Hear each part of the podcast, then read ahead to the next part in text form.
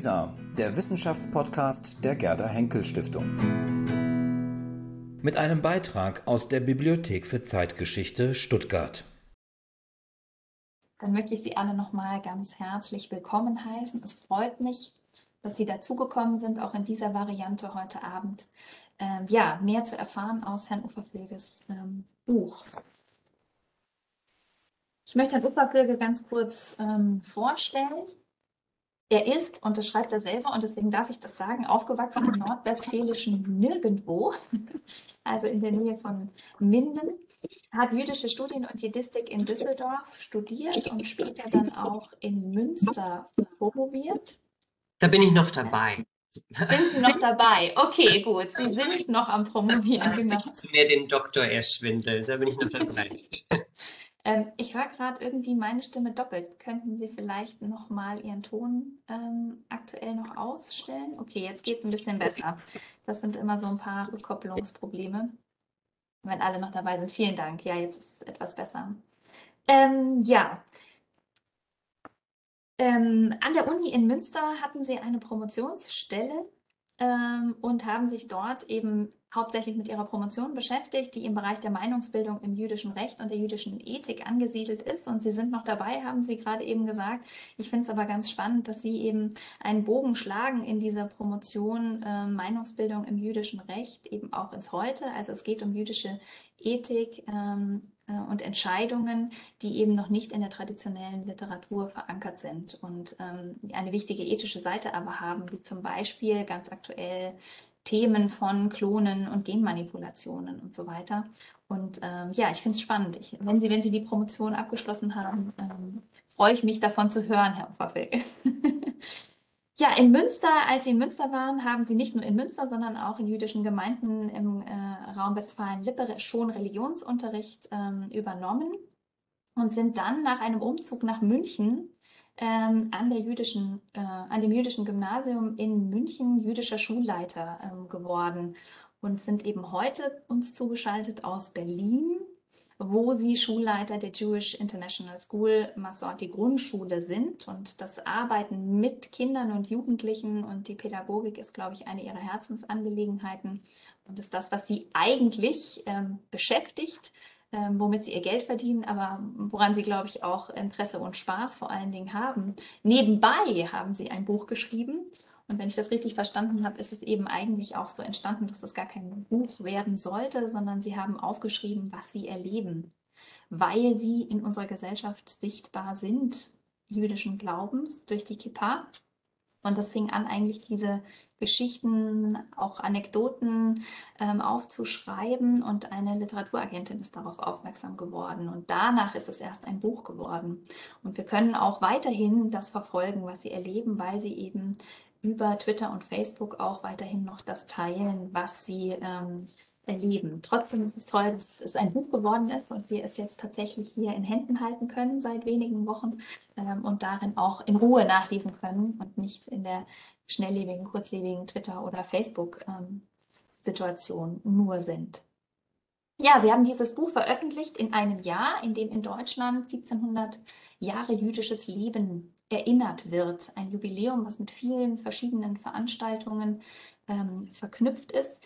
Ähm, auch die Landesbibliothek hat sich dem in Maßen angeschlossen. Lassen sich mir einen kurzen Werbeblock auch für die anderen Veranstaltungen, die wir noch haben an dieser Stelle. Wir haben gestern eine Ausstellung eröffnet zur Deportation und Ermordung von Jüdinnen und Juden in Südwestdeutschland in Gürs 1940.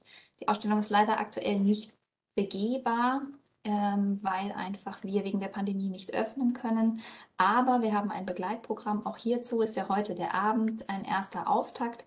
Aber auch am 18.05. wird Michael Blume, der Antisemitismusbeauftragte des Landes, ähm, hier in einem digitalen Saal sprechen. Und der Antisemitismus ist ja auch heute Abend Thema. Also wir haben uns dieser Fragestellung ähm, in diesem Jubiläums- und Erinnerungsjahr eben auch gewidmet. Ja, Was erwartet uns heute Abend? Für die, die früh dazugeschaltet sind, habe ich es eben schon gesagt. Also wir hören jetzt eine Lesung, wir hören ein Gespräch mit Ihnen und Frau Lakeberg, die uns durch den Abend lenken wird. Ähm, alle im digitalen Saal sind wirklich herzlich äh, aufgefordert und ermuntere ich hiermit, aktiv an dieser Veranstaltung teilzunehmen. Bitte klinken Sie sich ein über die Chat-Funktion. Wenn Sie zwischendurch Fragen haben oder sich mitteilen wollen, richten Sie in den Chat an alle bitte gerne diese Fragen. Ich werde mich jetzt gleich auch ein bisschen im Hintergrund aufhalten und zurückziehen und diesen Chat beobachten und werde dann am Ende versuchen, die Stimme dieses Chats zu werden und die Fragen an Herrn Ufferfilge weiterzugeben. Wir möchten Ihnen die Gelegenheit geben, wie gesagt, nicht nur passiv teilzunehmen, sondern aktiv sich in diesen Chat mit einzubringen ja, viel mehr sage ich jetzt gar nicht und freue mich, dass Sie da sind, sozusagen mit Bild und Ton, Herr Offerfilge, und übergebe gerne an Frau Lakeberg und schalte mein Video jetzt auch aus.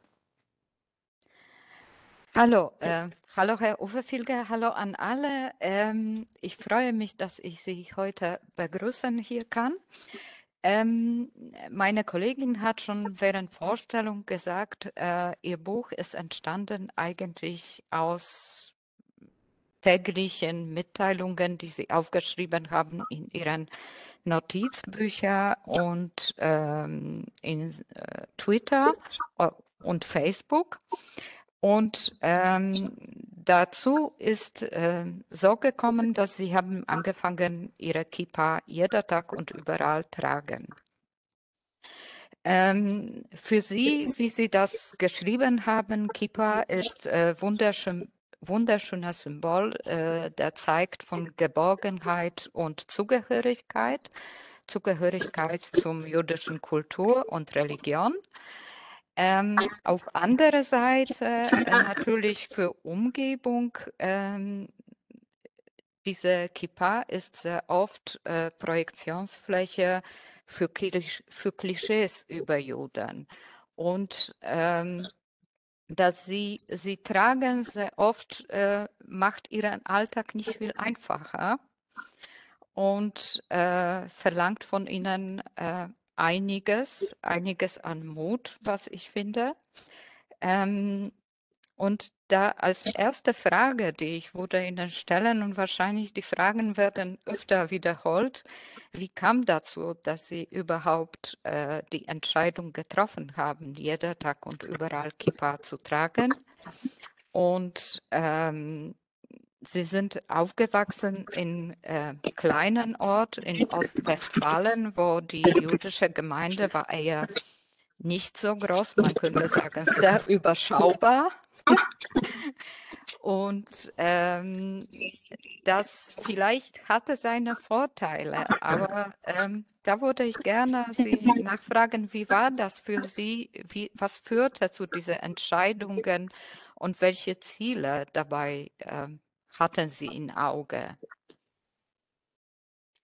Ähm, ja, erst einmal hallo. Danke, dass ich hier sein darf äh, auf diesem digitalen Wege. Ähm, ich bin natürlich nicht mit Kippa auf dem Kopf, auf dem Kopf zur Welt gekommen.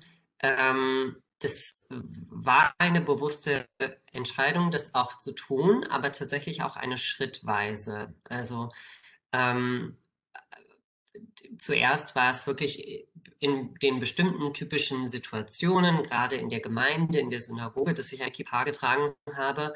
Ähm, ist es mir aber als Teenager wichtig geworden, dass ähm, in meinem privaten Alltag zu tragen, wenn ich zu Hause war.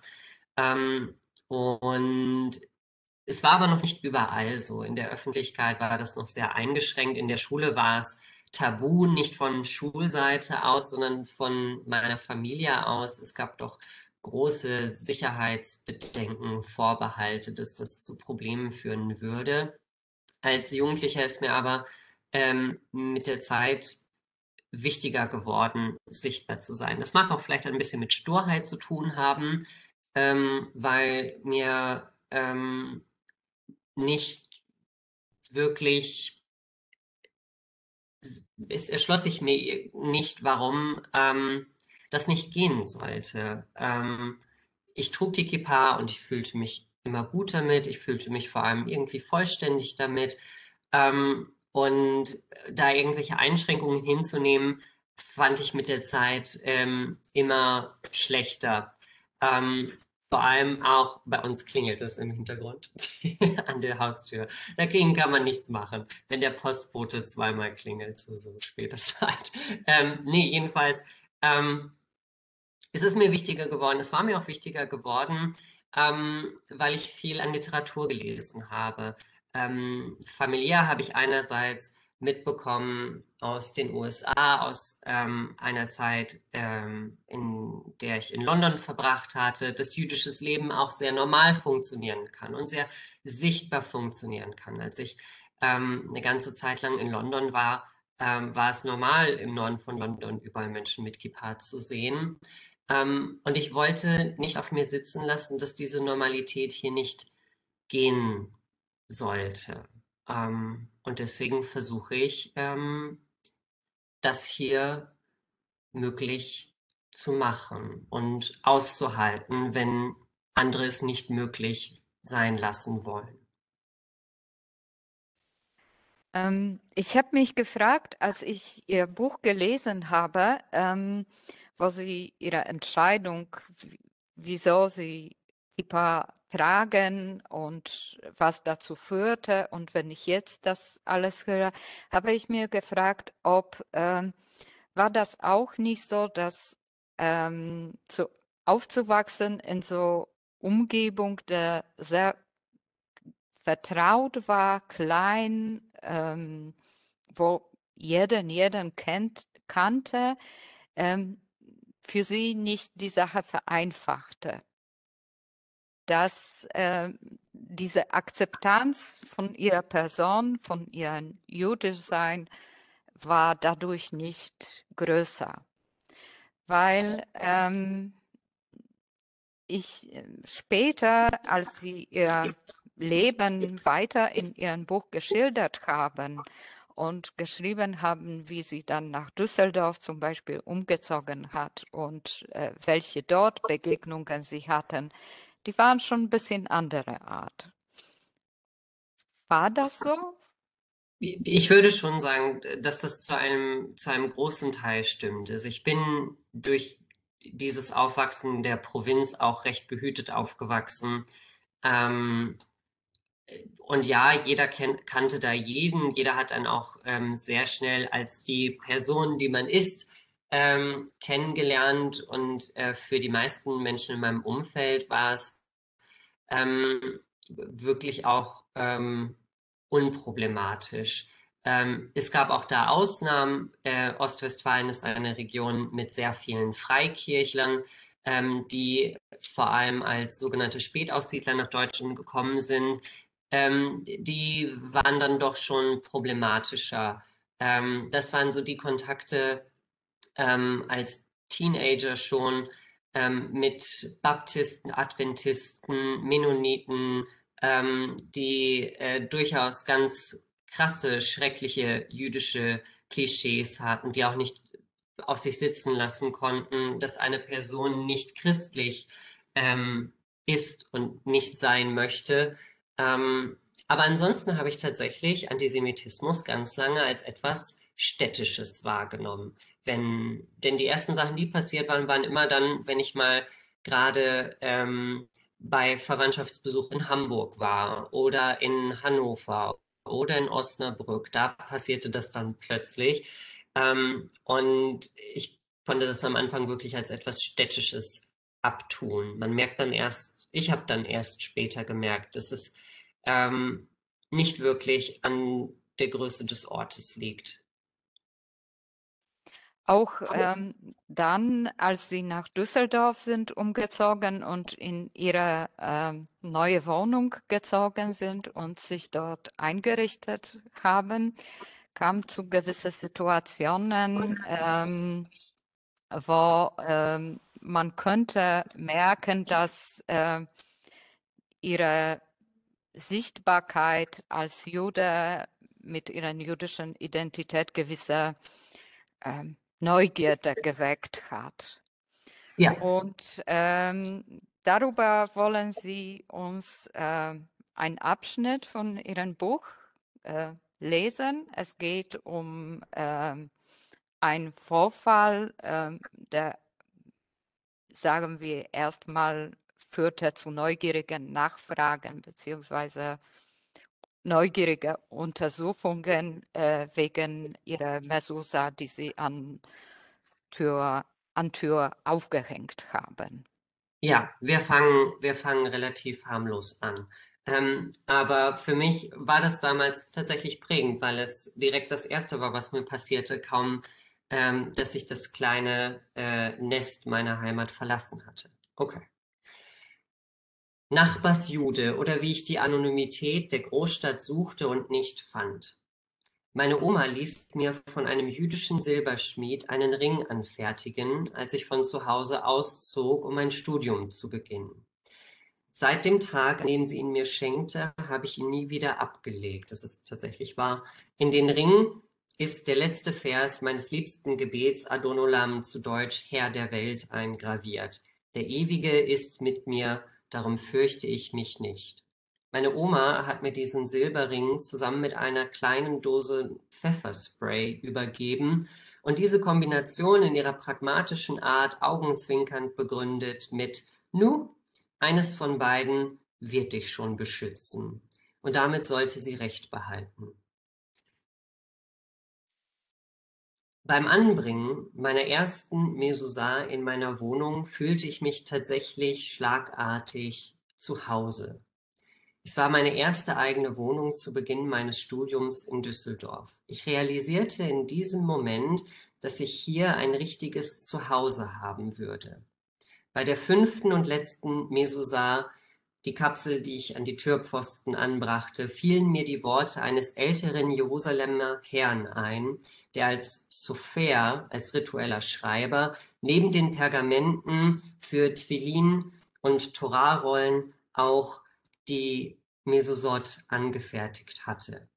Wenn wir die Mesosar mit den Türpfosten verbinden, verbinden wir uns selbst mit unserer Wohnung und lassen sie so zu einem Zuhause werden. Ich weiß noch, wie ich damals erwidert hatte, oh, ich dachte, Sie würden sagen, dass wir damit dann eine Verbindung zu Gott schaffen würden. Daraufhin hatte der alte Sofer kurz innegehalten und auf die gerade an mich verkauften Pergamente gedeutet. Sicherlich, aber darauf gibt es keine Garantie.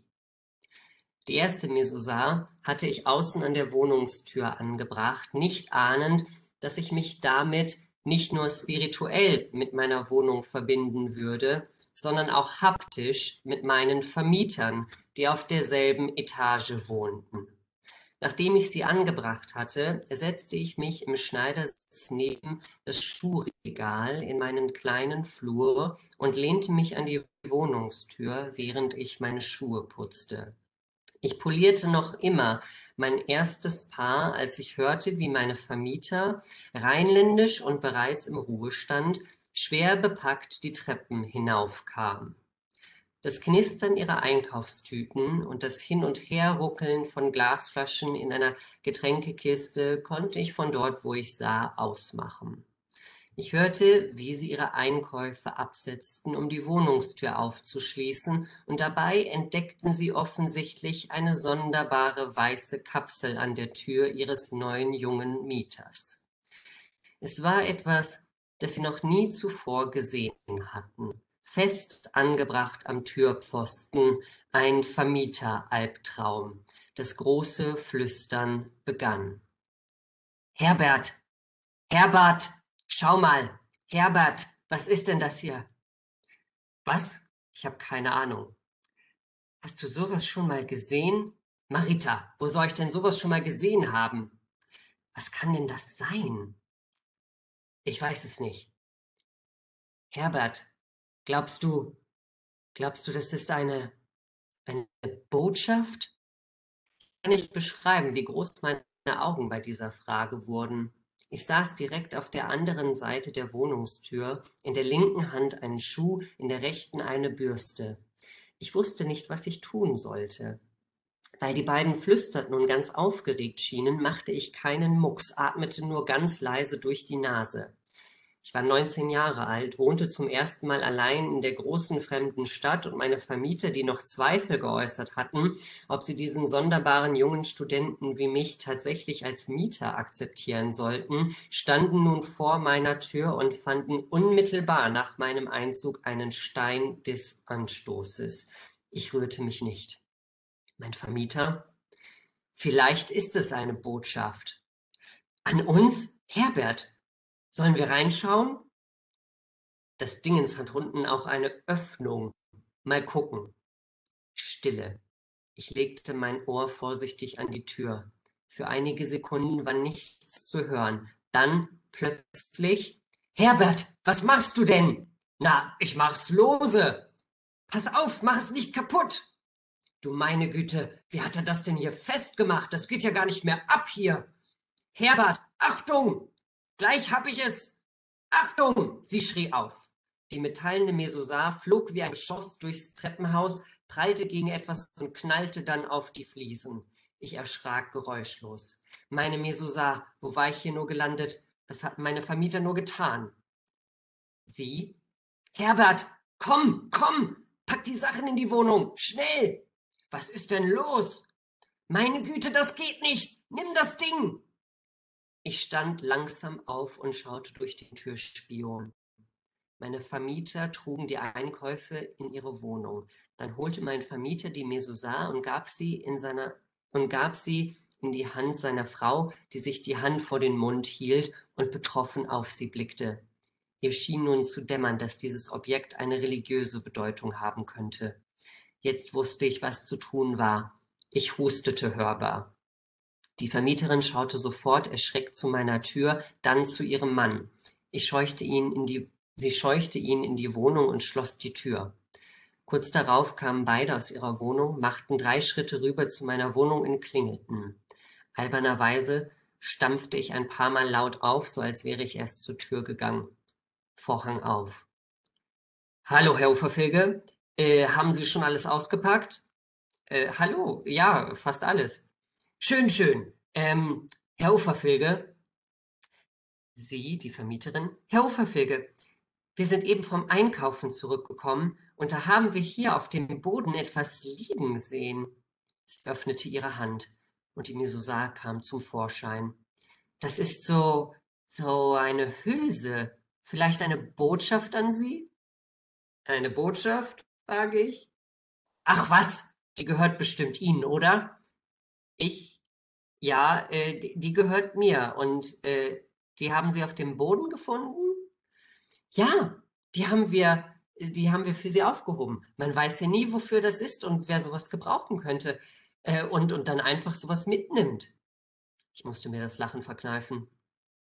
Warum sollte das jemand einfach mitnehmen? Man weiß ja nie. Äh, was ist das überhaupt? Äh, das ist eine Mesosar. Während Sie über Ihrem Türpfosten eine christliche Segensbitte aus Kreidebuchstaben und Zahlen haben, haben wir Juden an der Seite vom Türpfosten eine solche Kapsel mit einem Pergament darin, auf dem eine Bibelstelle steht. Die schlimmste Befürchtung zeichnete sich im Gesicht meiner Vermieterin ab. Sie war geschockt. Sie hatten mit Gewalt ein religiöses Symbol heruntergerissen. Mein Vermieter schaute hilflos. Ich hoffe, es war in Ordnung, dass ich ähm, die Mesosar am Pfosten angebracht hatte. Ich hätte vorher um Erlaubnis fragen sollen. Äh, entschuldigen Sie bitte, ähm, sie ist auch bloß angeklebt. Der Kleber hält zwar sehr gut, aber mit einiger Kraft bekommt man die Mesosar wieder los, ohne dass sie den Türpfosten beschädigt. Stille. Die beiden schauten sich an. Das ist natürlich kein Problem, sagte der Vermieter.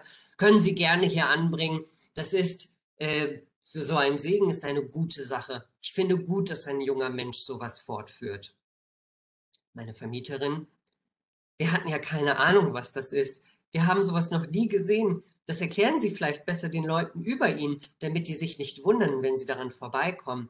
Ich habe dazu erst an was ganz anderes gedacht. Ähm, und dann noch dieses Zeichen darauf was, was hat das denn zu bedeuten? Ähm, das ist der hebräische Buchstabe Shin. Er ist hier die Abkürzung für das hebräische Wort für Allmächtiger. Der Allmächtige. Ich verstehe. Das äh, sollte aber wirklich nicht auf den Boden landen. Nicht wahr, Herbert? Auf, auf keinen Fall. Jetzt entschuldigen Sie aber bitte die Störung. Die beiden gehen. Meine Vermieter haben mich danach nie wieder gestört und sind mir sehr gute Vermieter und Nachbarn geworden. Ein freundliches, grundanständiges Paar, das mir ohne jede Übertreibung ein paar Jahre später sogar im Zuge eines medizinischen Notfalls das Leben rettete. Dieser Vorfall trug also keinerlei böse Intention in sich, lediglich, sagen wir, rheinische Neugierde. Ja, das äh, tatsächlich, ich kann Ihnen glauben, dass das am ersten Tag äh, oder eine erste Tage in neue Wohnung in großen Stadt konnte zum gewissen Ängsten oder Beunruhigungen führen.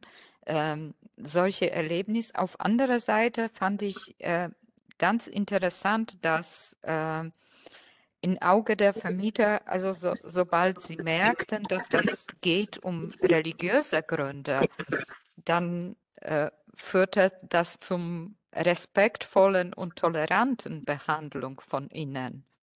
Ja, tatsächlich. Das war etwas, was sie auch ähm, beide gut verstanden haben, denn die beiden waren auch ähm, mehr oder weniger religiöse Katholiken und ähm, hatten an der Stelle einfach direkt dann äh, bemerkt, dass das wirklich ein harm, eine harmlose Sache ist. Aber am Anfang war es vor allem etwas, womit sie gar nichts anfangen konnten, was sie gar nicht auch überhaupt ähm, einzuordnen wussten und was tatsächlich auch mit einer gewissen Skepsis verbunden war. Also das gewisse Fremde, was einfach nur dann in einem Moment entschärft werden musste. Ja. Ähm, was habe ich mich auch dabei gefragt? Ähm, ähm, es ist so, dass ähm, in heutigen Gesellschaft ähm, in Deutschland, man könnte sagen, Religion spielt nicht so große Rolle. Ähm, das ist etwas, was man eher in zu privater Sphäre zählt. Und ähm, selten trifft man Menschen, beziehungsweise ja, nicht so selten, aber ähm, es ist etwas anderes, wenn man jemanden trifft, der ähm, seine Religiosität und religiöse Zugehörigkeit offen trägt.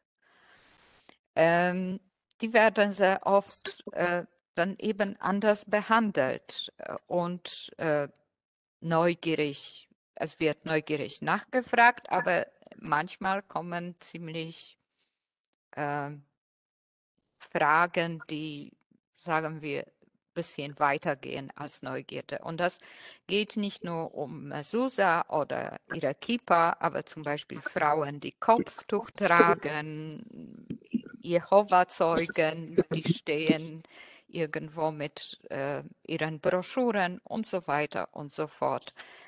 Hm, sehen Sie das tatsächlich, äh, diese, dass das äh, in heutigen Gesellschaft sehr oft solche Neugierde weckt? Also die Kippa als religiöses Symbol, hm, also quasi als Stein des Anstoßes, um etwas Religiöses zu fragen, das kommt schon vor. Ähm, es kommt auch vor, dass ich direkt für einen Rabbiner gehalten werde, ähm, weil Leute das annehmen, dass so ein religiöses Symbol dann direkt mit einer religiösen Funktion verbunden ist. Ähm, es gibt auch dann Fragen, wenn ich in der Öffentlichkeit etwas esse, ob es denn dann auch wirklich koscher ist, ähm, wenn ich schon irgendwie religiös markiert bin. Ähm, und auch hier und da religiöse Fragen, oft dann wirklich auch selbst von anderen religiösen Menschen aus einer anderen Religion. Ähm, aber viel, viel häufiger ist diese Kippa gar nicht etwas, was Leute als ein religiöses Symbol identifiziert, sondern vor allem als die Markierung, das ist ein Jude. Ähm, deswegen sind die häufigsten Gesprächsanlässe eher historischer Art.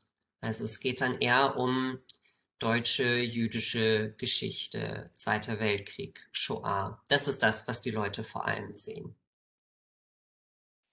Ja, ähm, und um solche Gespräche, sagen wir, politischer Art beziehungsweise geschichtlicher Art geht im nächsten Abschnitt, den äh, Sie wollten uns wollen uns vorstellen. Ähm, da äh, die Begegnung war schon nicht mehr so harmlos, sagen wir, und angenehm. Ähm, es, ging, es, ging, um ein Gespräch äh, mit einem älteren Herrn in Zug nach Spiekeroog ähm, wo im Gespräch ähm, Sie zufällig auch einen Wunderpunkt von ihm getroffen haben. Und das hat verursacht, dass der Herr hat, hat ihn zu Nachdenken gebracht und zu interessanten Reaktionen von ihm. Ja. Wenn man einige Stunden früher als sonst aufstehen muss, und der Wecker eine Uhrzeit anzeigt, die man eher mit der Nacht als mit dem frühen Morgen verbindet, ist es nicht sonderlich förderlich für die gute Laune. Es ist vier Uhr nachts und ich packe noch rasch letzte Dinge für eine Tagesreise nach Spiekeroog, eine der kleinen Eilande in der Nordsee. Es ist der 27. Januar, der Shoah- oder Holocaust-Gedenktag. Vor mehr als 70 Jahren wurde das Konzentrations- und Vernichtungslager Auschwitz von den Sowjets befreit. Es ist einer der Tage, an denen in den jüdischen Gemeinden, aber auch in der nichtjüdischen Öffentlichkeit der Shoah gedacht wird. Ich hatte immer das Gefühl, dass es Gedenktage gibt, die mehr der deutschen Öffentlichkeit gehören, weil sie von dieser vereinnahmt werden, und solche, die ich mehr als Trauertage innerhalb der jüdischen Familien und Gemeinden erlebe. Tisha B'Av, der jüdische Volkstrauertag, und Yom HaShoah, der israelische Shoah-Gedenktag, werden nur von Jüdinnen und Juden begangen. Der 27. Januar und der 9. November, der Tag der Reichspogromnacht, müssen geteilt werden, weil sie von öffentlichem Interesse sind und daher leider allzu oft von Politikern vereinnahmt werden.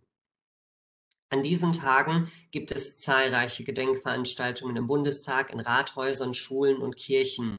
Einige Veranstaltungen finden unter Mitwirkung von Überlebenden, deren Angehörigen oder von offiziellen Vertretern jüdischer Gemeinden statt. Bei anderen Gedenkveranstaltungen sind keine Juden anwesend. Entweder weil sich keine finden oder weil man sie nicht einlädt. Gedenkveranstaltungen zur Auschwitz-Befreiung oder zur Reichspogromnacht ohne die Anwesenheit von Juden fand ich immer schon seltsam, unangenehm, ja einfach falsch. Da trauern die Deutschen wieder herzlich unter sich, ätzte ein Onkel von mir, wenn er in der Zeitung wieder einmal von einer Veranstaltung ohne Juden las.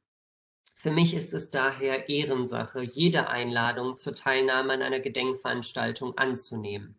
Deshalb sitze ich im Zug nach Spiekeroog, wo ich in einer Schule über die Zeit nach der Auschwitz-Befreiung spreche. Die Fahrt dauert mehrere Stunden, dreimal muss ich umsteigen, bevor ich die Fähre zur Insel nehmen kann.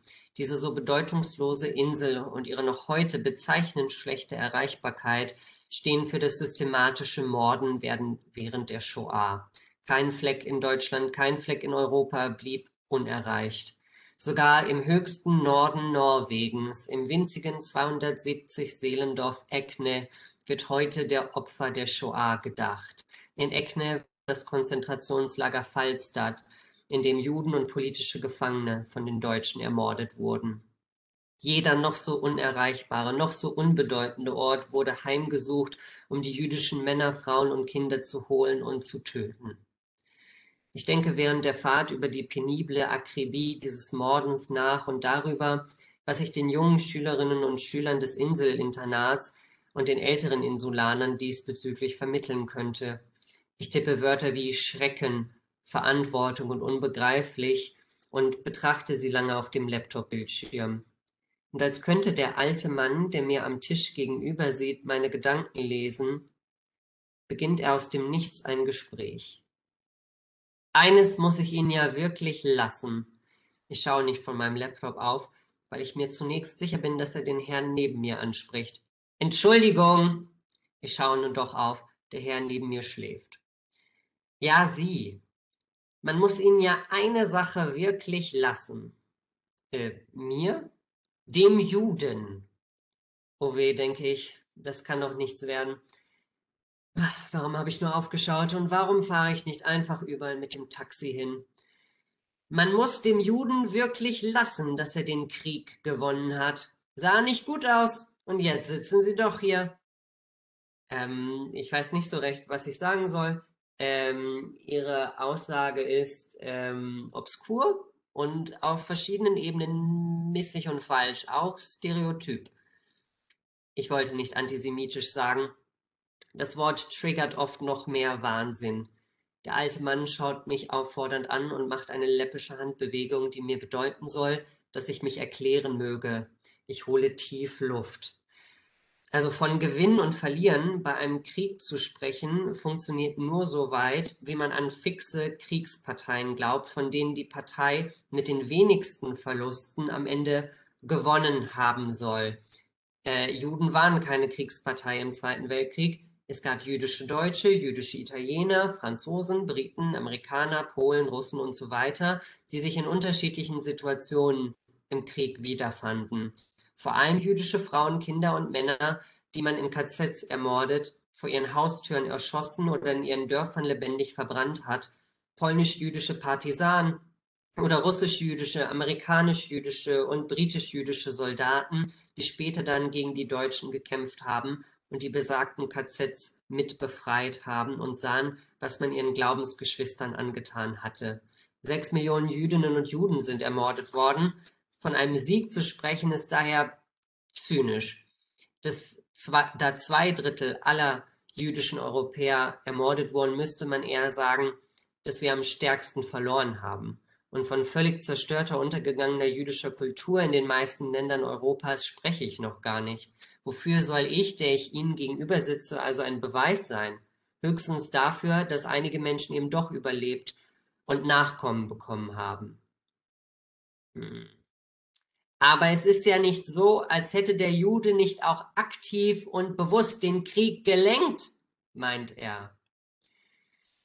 Tut Ihnen das gut, so etwas zu glauben oder zu sagen?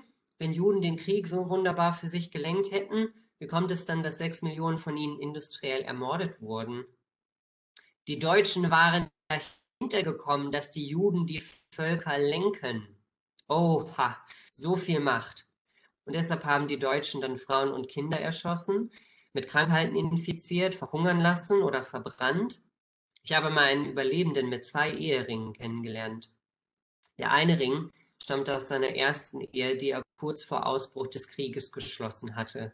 Seine Frau war hochschwanger, als die Deutschen in sein Dorf bei Satumare kamen, das heute ein Teil von Rumänien ist. Zwei deutsche Wehrmachtssoldaten, Wehrmachtssoldaten, hielten seine Frau fest, während ein weiterer Wehrmachtssoldat mit einem Messer immer wieder in ihren Bauch einstach. Dann haben sie seine Frau angezündet und verbrennen lassen. Die Deutschen zwangen ihren Mann, das alles mit anzusehen. Klingt nicht gerade nach einem Völkerlenker, oder? Zuerst ist Empörung im Gesicht des alten Mannes zu sehen. Er setzt zu einem Einspruch an, hält dann aber doch inne. Ich bin verwundert, ich hatte irgendein Wort fallen gelassen, das in ihm etwas ausgelöst hatte. Wehrmacht? fragte er nach. Irritiert bestätige ich, Wehrmacht. Der alte Mann verfällt in Schweigen, schaut suchend aus dem Fenster und murmelt vor sich hin.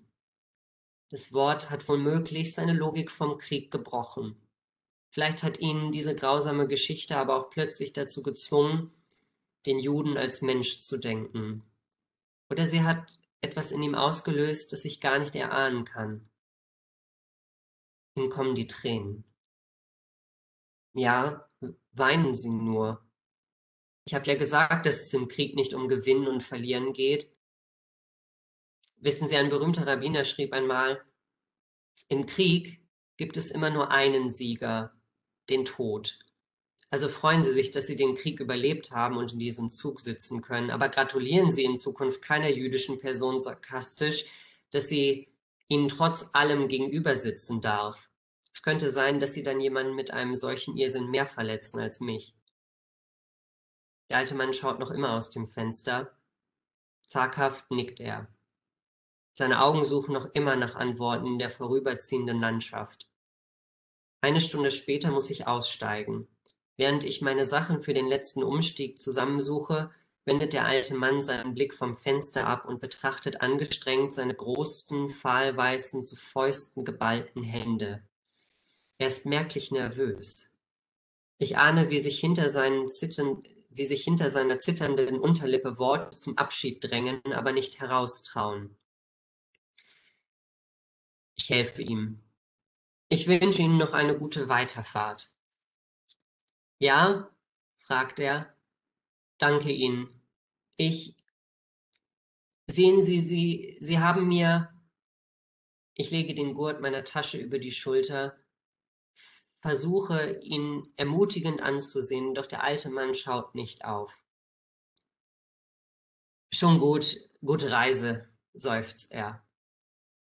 Ich deute ein Lächeln an und stelle mich in die Schlange der Menschen, die gleich ebenfalls umsteigen wollen. Ich stehe, was die Verabschiedung nur unangenehm hinauszögert, nun direkt neben den Schultern des alten Mannes. Als der Zug zum Halten kommt, sich die Türen öffnen und die Menschen in Bewegung setzen, schaut er zu mir hoch und öffnet hilflos seine Fäuste und sagt bloß, mein Vater.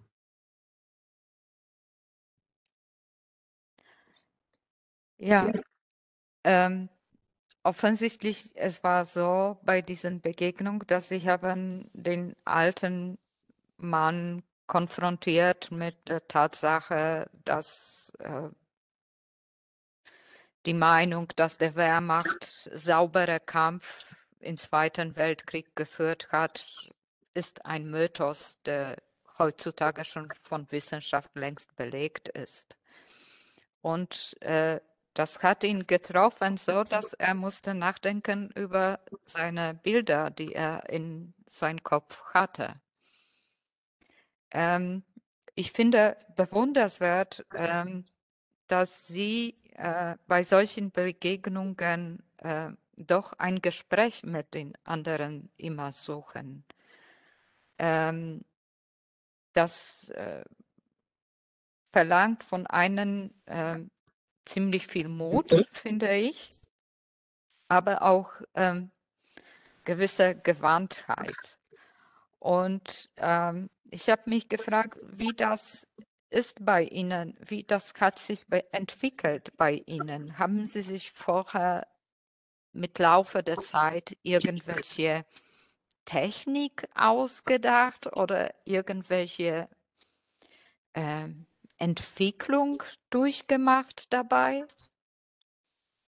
Ähm, ja, auf jeden Fall. Also, dass überhaupt diese Geschichten existieren und ich mich nicht daran erinnern muss, ähm, liegt darin, dass das das erste Mittel war, um überhaupt mit solchen Situationen umzugehen. Denn die ersten 500 Mal, das ist sicherlich keine Übertreibung, sagt man gar nichts. Jedes Mal, wenn jemand du scheiß Jude ruft, ähm, wenn jemand einem Angst machen will, wenn jemand einen in irgendeine verschwörungstheoretische, äh, in ein verschwörungstheoretisches Gespräch verwickeln will, die ersten Male habe ich mich nicht getraut, irgendwas zu sagen, sondern habe versucht, die Situation so schnell wie möglich zu beenden. Und ähm, es ist komisch, aber man wird mit der Zeit taub dafür. Es wiederholt sich einfach immer. Das, was die Leute sagen, ist immer, ist immer irgendwas aus irgendeiner der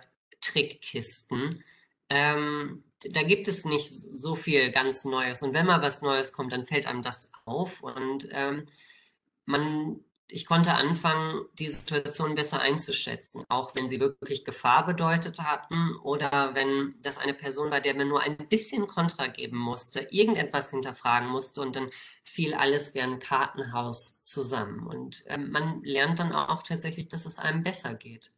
Und ich muss auch sagen, ich weiß nicht, ob das jetzt so der Lehrer in mir ist, aber ähm, ich habe durchaus ähm, die Hoffnung, dass ein Gespräch ähm, etwas bringt. Als Teenager hat sich bei mir ein bisschen ähm, das Zitat eingegraben von einem Bürgerrechtler aus den USA, Harvey Milk hieß er, zufällig auch jüdisch, aber er war kein jüdischer ähm, äh, Bürgerrechtler, sondern einer für die Rechte der Schwulen und Lesben in den USA. Aber er hatte gesagt, wenn Sie uns kennen, können Sie uns nicht hassen. Ähm, und das ist extrem bei mir hängen geblieben und das versuche ich mir auch tatsächlich jetzt immer noch vorzusagen, dass es auch darum geht, dieses Gespräch soll auch einfach dazu dienen, dass so eine Person die andere Person als Mensch wahrnimmt.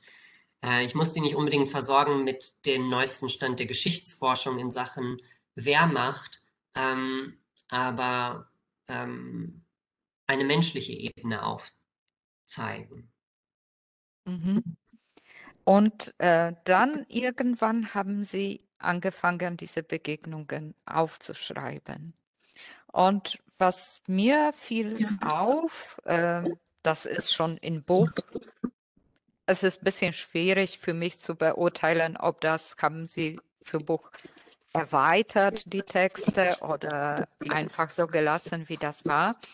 Aber mir ist aufgefallen in Ihrem Buch, dass Sie in Beschreibung von diesen Begegnungen ähm, sind nicht, das sind sehr persönliche Beschreibungen. Sie beschreiben auch ihre Gefühle, ihre Gedanken in diesem Moment, was ihnen durch den Kopf geht, was fühlen sie. Und das ist nicht nur Kritik an anderen, dass er gerade sie beschimpft oder kritisiert oder was auch immer tut. Aber sie beschreiben das von ihren eigenen Seite, was passiert gerade in ihrem Kopf. Ähm, war das so, dass das war für Sie hilfreich, diese Geschichten aufzuschreiben? Ja, tatsächlich. Also deswegen geht es auch stark darum, was ich in den Situationen gedacht habe und gefühlt habe. Deswegen kommen auch Geschichten vor, ähm, in denen ich darüber schreibe, dass ich bei etwas Scham empfunden habe oder mich sehr geärgert habe, dass ich mich so hilflos gefühlt habe oder nicht das Richtige gemacht habe. Ähm, das ist so der Vorteil, wenn man es nicht direkt als Buch schreibt, weil man dann äh, sehr, sehr ehrlich für sich selbst äh, das als einziges Publikum so aufschreiben kann. Es war jetzt für mich ähm, so die Überwindung zu sagen, okay, ähm, so wie ich es ist, ähm, gebe ich es aus den Händen. Und das Einzige, was redaktionell großartig dazugekommen ist, ist, dass ähm, ich für den Leser Kontext schaffen musste, damit man begreift, ähm, wo befinde ich mich gerade eigentlich genau und von was für einer Fernsehsendung rede ich gerade und worauf beziehe ich mich gerade eigentlich, wenn ich mich über dieses oder jenes ärgere. Ähm, aber gerade etwa bei den Dialogen, bei dem, was andere Menschen sagen, war es mir extrem wichtig, dass ähm, ich da nicht redaktionell dran gehe und auch niemand sonst. Aber es gibt auch ähm, die Situationen, wo die äh, sozusagen scharfe Zunge oder Witz äh, reicht nicht aus. Ähm, in ihrem Leben wurden sie oftmals äh, schon angegriffen und das wirklich ernst, äh, wo sie mussten sich wehren. Und ähm, über zwei solche Geschichten, ähm, jetzt lesen Sie uns vor. Und darüber ein bisschen sprechen wir ähm, an die Reaktionen, die das im Umfeld hervorruft. Ja. Leider kommt mir nicht immer jemand zur Hilfe, Meist muss ich diese Situation ganz allein lösen. Ich musste früh nach meinem Umzug nach Düsseldorf lernen, dass in jedem Stadtteil, auf jedem Weg, an jedem Ort Hass auf mich warten konnte. Als eine muslimische Frau aus der Nachbarschaft einmal in der Straßenbahn ihre beiden kleinen Kinder ruppig von den freien Plätzen des Viererplatzes, wo ich saß, wegzog und sie anschrie, sie sollten sich nicht zu einem Juden setzen, ließ mich das eine Woche lang nicht los. Ihr Entsetzen, ihre Wut, mit der sie so drastisch ihre Kinder wegzog, als hätten sie sich zu einer giftigen Schlange gesetzt, Dazu die Lautstärke und Melodramatik der Ausgrenzung in der Öffentlichkeit. Die anderen Menschen in der Straßenbahn hatten mich angeschaut, als hätte ich den Kindern etwas angetan. Was musste diese Person getan haben, dass eine Mutter so aufgebracht ihre Kinder aus ihrer bloßen Nähe reißt? Irgendwann gewöhnt man sich daran, dass manche Menschen einen meiden, aktiv ignorieren oder aber einen in Bussen und Bahnen im Vorbeigehen böse anstarren oder sich von einem, vor einem aufbäumen, damit man sich unwohl fühlt oder sogar Angst bekommt. So tat es beispielsweise ein griechischer Nachbar, der immer wieder betonte, dass er Grieche sei und die Deutschen keinen guten, weil nicht vollständigen Job mit der Vernichtung der Juden gemacht hätten. Er würde ja zum Glück wissen, wo ich in der Straße wohnte. Vielleicht würde er also einmal vorbeischauen, um den Job zu Ende zu bringen. Dieser Mann war in der Nachbarschaft schon häufiger auffällig geworden und es war offensichtlich, dass er nicht gesund war. Doch als er diese Drohung aussprach, hatte ich sehr mit der Angst zu tun bekommen. Die ersten Male, als sich besonders schlimme Dinge in der neuen Stadt ereigneten, ging ich zur Polizei. 2008 war anders als 2020. In Bezug auf den griechischen Mann sagte mir ein Polizist, man kenne diesen Mann bereits gut, ähm, er würde bloß viel Unsinn reden, aber niemandem etwas tun. Ein Jahr später schlug mir dieser Mann vor dem Eingang eines großen Supermarktes mit der Faust in den Magen. Ich fiel zu Boden. Ein anderer Vorfall ereignete sich nach einem Kinobesuch. Ich musste für meinen Nachhauseweg in dieselbe Richtung wie eine Freundin von mir. Wir waren mit mehreren Freunden in einem unterhaltsamen Film gewesen und hatten uns danach noch eine Weile unterhalten und gemeinsam gescherzt. Es war ein richtig schöner Abend gewesen. Doch auf dem Heimweg waren arabische Jugendliche, die auch aus dem Kino gekommen waren, auf meine Kippa aufmerksam geworden und begannen uns zu verfolgen. Sie riefen immer wieder antisemitische Beleidigungen, was einschüchternd und unheimlich genug gewesen wäre, aber dann kamen sie zu einem Überfluss auf die Idee, aus Mülleimern Glasflaschen zu ziehen und sie nach uns zu werfen. Wir mussten uns in eine für uns extra haltende Straßenbahn retten, deren Fahrerin die Gefahr erkannt hatte. Das war im Jahr 2010. Und der Polizist, dem ich von dem Vorfall berichtete, sagte, dass die Beleidigungen womöglich gar nicht antisemitisch gewesen seien, sondern nur ganz allgemein Jude als Schimpfwort beinhalteten. Und er fragte mich, ob wir denn etwas gemacht hätten, was den Jungs Anlass gegeben hätte, uns mit Gas zu bewerfen. Das käme ihm doch seltsam vor, dass sie das einfach so machen würden. Dass sie es schlicht aus Judenhass machten, ließ der Polizist damals nicht gelten. Als mich dann ein knappes Jahr später zwei Männer auf der Treppe des, auf der Treppe des meiner Wohnung nächstgelegenen S-Bahnhofs beleidigten, bedrängten und der eine mich am Arm packte, holte mich mit, holte ich mich mit meinem Eng Mensch, holte ich mit meinem englischen Regenschirm, der mir den Spitznamen Sir in der Nachbarschaft eingebracht hatte, aus und schlug so fest ich nur konnte gegen das Gesicht des Mannes, um weglaufen zu können. Der eine Mann hielt sich das Gesicht, der andere stand nur da. Ich bin mir ziemlich sicher, dass ich Blut gesehen habe. Erst zu Hause bemerkte ich, dass der hölzerne Griff des Regenschirms zerbrochen war. Ich muss gestehen, dass ich wegen dieses Verlusts sogar vor Wut oder Trauer weinen musste. Aber das alles erzählte ich schon keinem Polizist mehr. Was hätte man mir auch erwidert? Mir geraten, nicht in der Stadt unterwegs zu sein, wie es einst ein Polizist tat?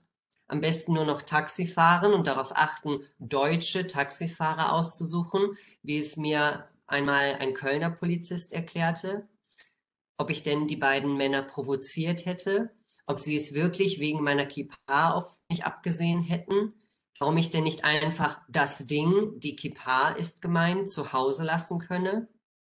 Es dauerte einige Jahre, bis die Polizei, wie auch viele andere Institutionen, Antisemitismus als reale Gefahr begreifen sollten, so es denn die meisten ihrer Vertreter heute hoffentlich tun. Als mir mein Nachbar aus dem Haus einen Tag nach dem Vorfall, der mich meinen Regenschirm aus meiner Zeit in England gekostet hatte, begegnete, fragte er verdutzt, wo denn mein Schirmchen sei. Schließlich würde ich den doch sogar im Sommer mit mir herumschleppen. Ist mir kaputt gegangen, sagte ich mit einem Kloß im Hals. Ich presste die Lippen zusammen, weil ich fürchtete, weinen zu müssen. Mein Nachbar wurde sehr nachdenklich und sagte, er würde seine Tochter beauftragen, ein bisschen nach mir zu schauen. Und so bestand sie fortan darauf, mich in dem Auto mitzunehmen, jedes Mal, wenn sie an mir auf dem Nachhauseweg vorbeifuhr.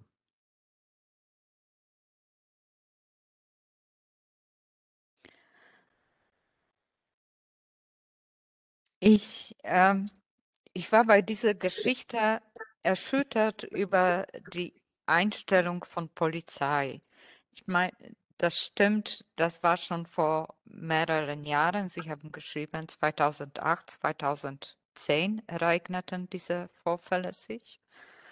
Aber ich fand äh, erschreckend, äh, wie man eigentlich Grund für die Vorfälle bei dem Opfer suchte. Also sie wurden fast als Verursacher äh, gesehen, weil sie eben Kippa tragen, ob das wirklich war, Beleidigung und so weiter.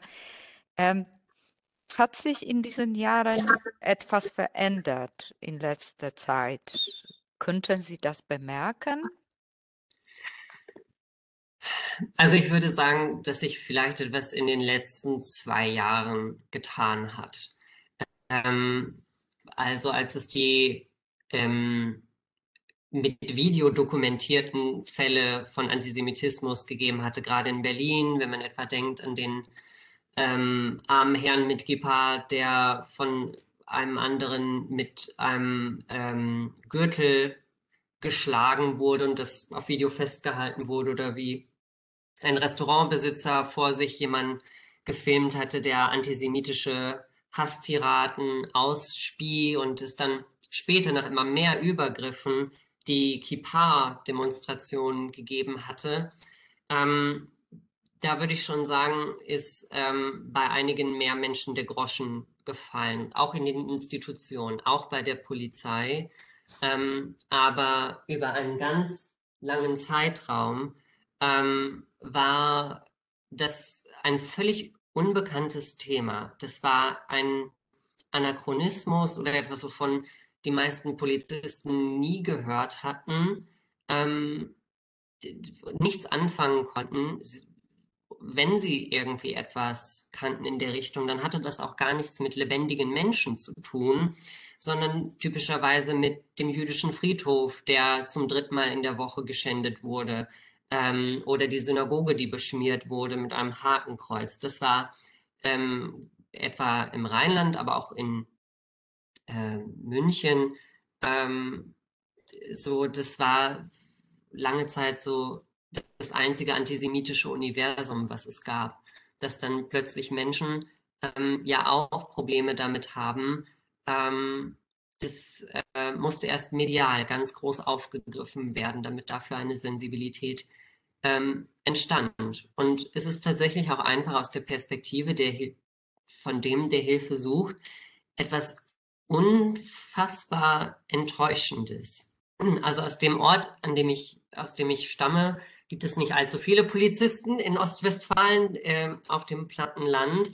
Und natürlich kennt man alle Polizisten ähm, und sie spielen mit dem eigenen Vater Karten oder sowas. Ähm, und äh, dass dann plötzlich die Leute, ähm, die die Väter von anderen sind, die mit anderen Leuten Karten spielen, die auch von jemandem gute Freunde sind, ähm, dann einen anschauen wie ein Alien mit einem Problem, bei dem sie einem nur sagen, das geht sie nichts an oder man sei selber schuld daran, wenn man sich so blöd verhalten würde, sich auf die Straße zu trauen.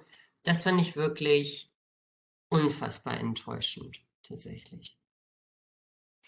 Was glauben Sie, woher kommt äh, diese, äh, woher kam das, äh, dass man das nicht erkannte als Antisemitismus, dass man nur als Antisemitismus ähm, sah, eben die Schändung von Friedhof oder sowas ähnliches? Ich meine, die Aussage würde ich das höre erstmal jetzt äh, die Aussage, naja, Jude, das war nicht antisemitisch gemeint, das war nur einfaches Schimpfwort. Also das ist unbegreiflich. Äh, ja, also einerseits hat es natürlich damit zu tun, ich kann nur etwas sehen, was ich kenne. Ähm, ne? Und Polizisten wissen sehr häufig, wie äh, Verwaltungsbeamte in Städten, dass Synagogen häufig beschmiert werden, dass Friedhöfe geschändet werden, jüdische Friedhöfe geschändet werden. Die meisten anderen in der Bevölkerung wissen das nicht. Ne? Die meisten anderen Menschen wissen nicht einmal, wo der örtliche jüdische Friedhof bei ihnen ist. Ähm, in meinem Heimatort war das auch so, wenn man ihn eröffnet hatte. Oh, wir haben übrigens auch einen jüdischen Friedhof hier um die Ecke, war das für die meisten etwas, etwas vollkommen Verrücktes, das zu hören. Das hatte nichts mit ihrer Lebenswirklichkeit zu tun. Dazu kommt aber auch natürlich der Faktor, ähm, dass man bestimmte Probleme nicht haben will. Und ähm, ähm, das Wort Antisemitismus bedeutete bei einigen ähm, Polizisten auch extra Probleme.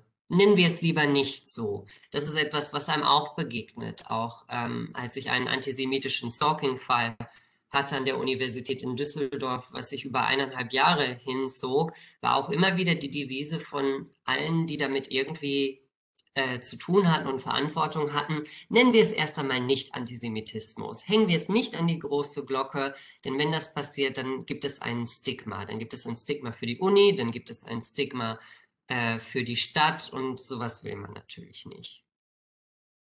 Damit löst man natürlich aber gar nichts, ähm, sondern sorgt nur dafür, dass das äh, Thema immer größer wird, das Problem immer größer wird. Und ähm, diese Quittung bekommen jetzt auch einfach sehr viele Orte in Deutschland.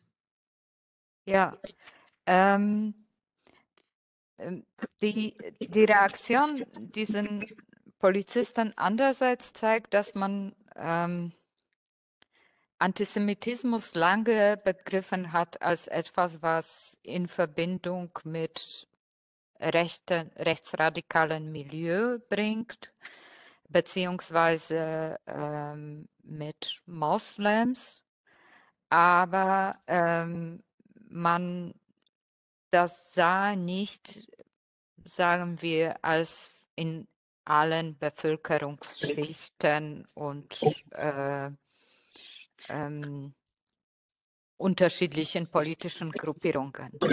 Mittlerweile ähm, erschienen schon einige Bücher äh, zu diesem Thema und ähm, sie zeigen, dass tatsächlich Antisemitismus, das ist nicht nur das Problem ähm, der Rechtsradikalen zum Beispiel, ähm, dass die auch in anderen politischen Gruppierungen existiert. Ähm, der letzte Corona Zeit machte das noch leider noch sichtbarer, dass tatsächlich Antisemitismus immer mehr in Mitte der Gesellschaft zu beobachten ist. Ähm, wie erleben Sie diese Tendenzen? Wie sehen Sie das? Ähm, ja, also wenn man damit aufwächst, ähm, dann sieht man schon, dass es aus unterschiedlichen Gruppen kommt, äh, die ganze Zeit und immer schon. Ähm, es gibt natürlich Gruppen, die antisemitisch eingestellt sind, die ähm, besonders häufig Straftaten begehen in diese Richtung, die dann verzeichnet werden. Ähm, ich kann auch bestätigen, dass ähm, äh, sehr, sehr, sehr viel von rechts kommt. Ähm, auch äh, in meiner Erfahrung kann ich das sagen, dass das eine, eine große Ge Gefahr ist. Die schlägt sich überproportional statistisch nieder, weil auch jede Hakenkreuz-Schmiererei ähm, immer als recht, als rechtsradikale Straftat gewertet wird. Und davon gibt es einfach, das ist auch richtig, dass man das so macht, davon gibt es aber so unfassbar viel, ähm, dass die Proportion da noch umso größer wird. Ähm, in meinem Alltag, was mich jetzt als Person angeht, äh, ist das auch auf jeden Fall eine, eine große ähm, Gruppierung, ähm, Menschen mit arabischem Hintergrund in den letzten Jahren auch ähm, türkische Deutsche ähm, sind stark vertreten. Aber es kommt auch sehr regional darauf an. Ähm, ich hatte ja schon gesagt, in meiner alten Heimat waren es ähm, die russisch-deutschen äh, Spätaussiedler, die ähm, mir da besonders negativ aufgefallen sind. An anderen Orten sind es andere ähm, Gruppen. In München etwa waren es typischerweise die Leute, die man als die Repräsentanten der Mitte der Gesellschaft beschreiben würde. Da konnte ich, ähm, die, die, hatten weder ähm, irgendeine Nazi-Symbolik an sich, noch hatten sie irgendeinen ähm, irgendwie erkennbaren, äh, markierten Migrationshintergrund. Ähm, das waren zum Teil Leute, die Lederhose getragen haben, sogar häufig. Ähm, und ja, die Mitte der Gesellschaft begegnet einem auch immer wieder ähm, antisemitisch und in den letzten Jahren auch stärker, weil die Mitte der Gesellschaft auch zulässt, dass mehr von den Rändern und von bestimmten Gruppierungen einsickert. Und die Querdenker-Demonstrationen sind ähm, ein extrem gutes Beispiel dafür, wie es bestimmte rechtsradikale ähm, Individuen und Gruppierungen schaffen, ihr rechtsradikales Wissen, ihr antisemitisches Wissen, ähm, einfach ein bisschen zu maskieren oder ein bisschen anders zu kodieren oder es manchmal auch ganz offen sagen und von jüdischer Weltverschwörung sprechen können und den bösen Rothschilds und Goldman Sachs und so, was alles nur für die Juden steht. Ähm, und die schaffen es dann, Publikum zu haben bei einer Demonstration, in der sonst vor allem äh, esoterisch angehauchte Leute sind oder ähm, äh, die schwäbische mittelständische Familie, die sich nicht gerne vom Staat gängeln lässt. Und die wird plötzlich dann, ähm, die ist dann plötzlich Publikum von diesen Sachen und findet vielleicht diese Dinge gut, weil sie auch andere Inhalte, die diese antisemitische Person sagt, gut findet. Unterschreibe ich eines, unterschreibe ich plötzlich vielleicht etwas anderes mit. Mhm. Aber ich bin ähm, kein Antisemitismusforscher.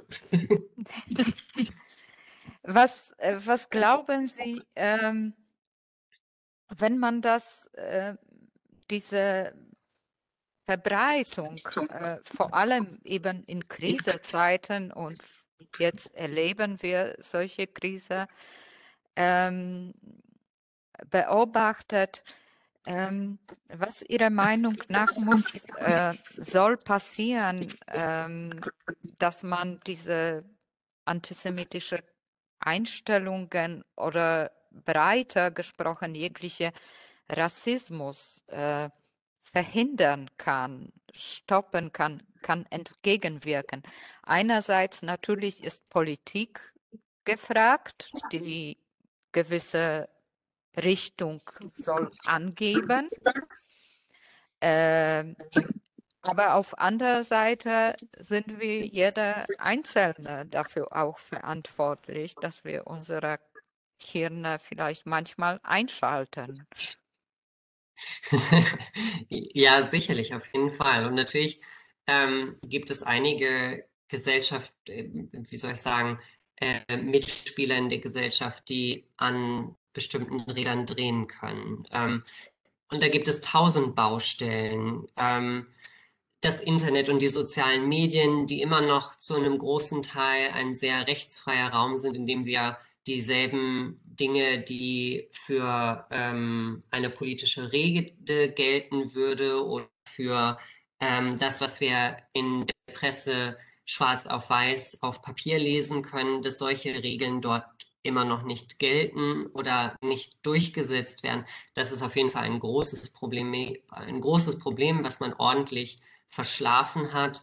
Ähm, gewisse Gesetze könnten härter sein, könnten ähm, stringenter umgesetzt werden. Aber es hat auch sehr viel damit zu tun, ähm, wie wir über die Vergangenheit sprechen, dass wir sie immer noch zu stark als Anachronismus, als etwas Fremdes, als etwas, was mit mir schon gar nichts mehr zu tun hat, wie die Bauernkriege oder die Reformation, etwas, das ist so lange her, das hat gar nichts mehr mit dem Leben zu tun. Das ist ein verbreitetes, gefährliches Phänomen, das Menschen nun über die Shoah sagen und über äh, den Antisemitismus vergangener Zeit.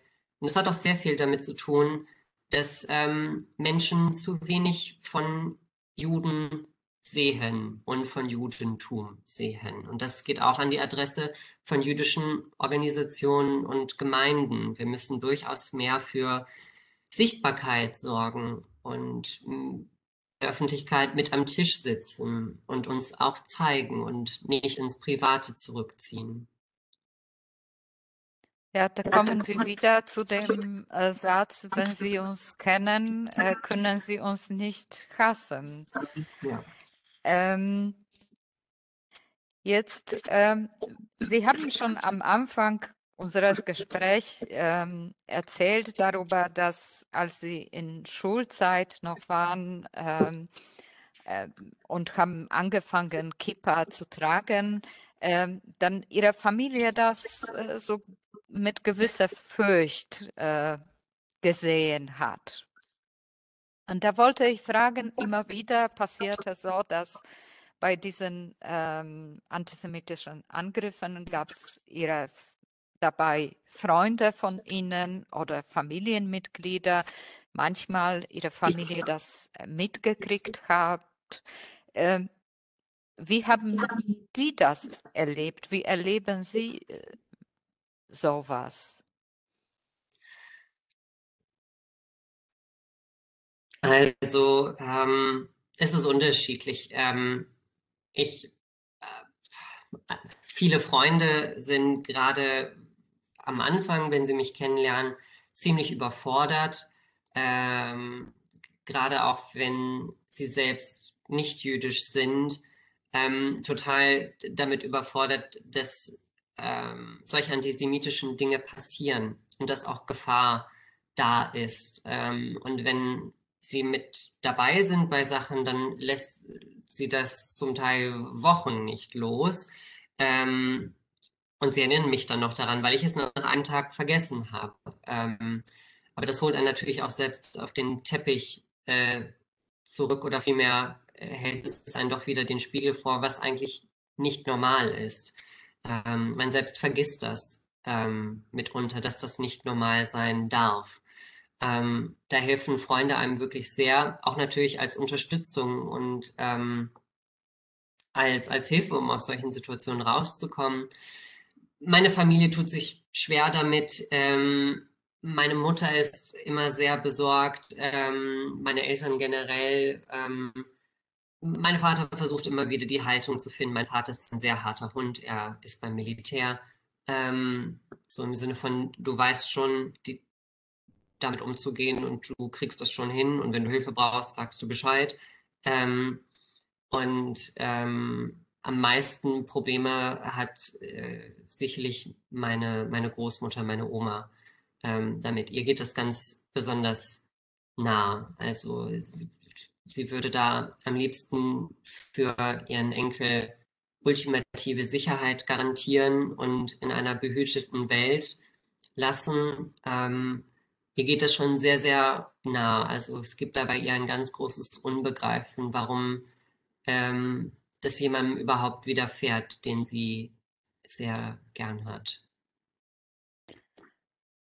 Andererseits, Ihre Oma ist äh, große Unterstützung für Sie. Sie unterstützt Sie äh, voll. Ähm, und die letzten Teil, die Sie uns vorlesen, lesen Sie über Ihre Oma. Ja. Eine Oma weiß, wann ihr Enkel im Fernsehen ist. Am Sonntag nach einer Fernsehaufzeichnung, an der ich mitgewirkt hatte, telefoniere ich mit meiner Oma. Sie hat mir bereits am Freitag auf dem Anrufbeantworter eine Nachricht hinterlassen.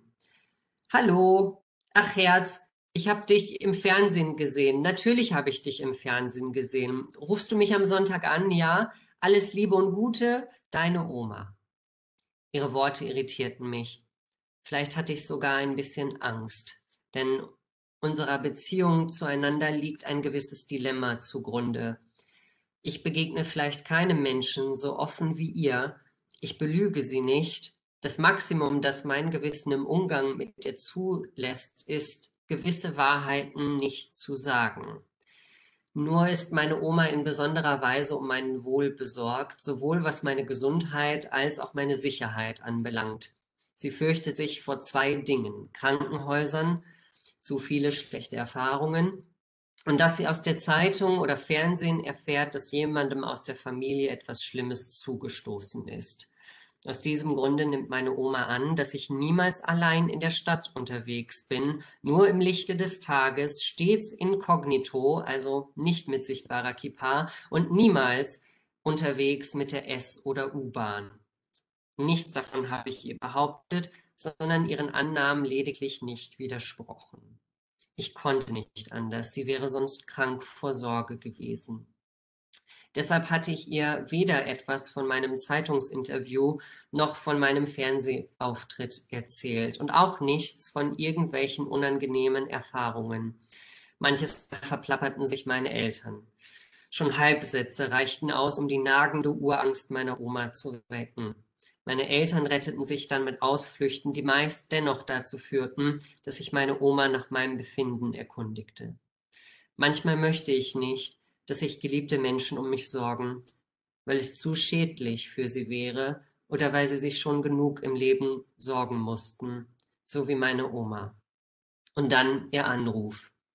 Ich habe kein schlechtes Gewissen. Meine Oma klingt weder besorgt noch enttäuscht. Sie fragt interessiert nach der Sendung, nach meinem Gefühl und meinen Eindrücken. Sie fragt Wissen, ob ich das Polohemd mit dem doppelten weißen Streifen am Kragen und Ärmeln passend zu meiner Kippa ausgewählt hätte. Ja, stimmt. Und ob ich mir extra neue Schuhe gekauft hätte. Ja, stimmt auch. Beide Male ähm, muss sie nach meinen Antworten lachen. Dann klingt sie plötzlich, aber ganz ernst. Weißt du, ich sah das und ich wusste nicht, was ich denken sollte. Ich fragte mich, wie viele schlimme Ausschnitte du aus deinem Alltag hättest erzählen können. Und ich dachte daran, wie still du einmal geworden bist, als ich von Angst gesprochen habe und dass man sich wegen ihr niemals zu Hause einschließen sollte. Man muss sich auch im Dunkeln auf die Straße trauen können, habe ich gesagt. Aber als ich dich da im Fernsehen sah, nachdem du das erste Mal etwas gesagt hast, wie du da einfach still gesessen hast mit den blanken Schuhen und dem gestreiften Kragen, so harmlos, da habe ich gedacht, so etwas darf doch meinem Enkel nicht passieren. Ich schweige. Meine Oma ebenfalls eine Weile.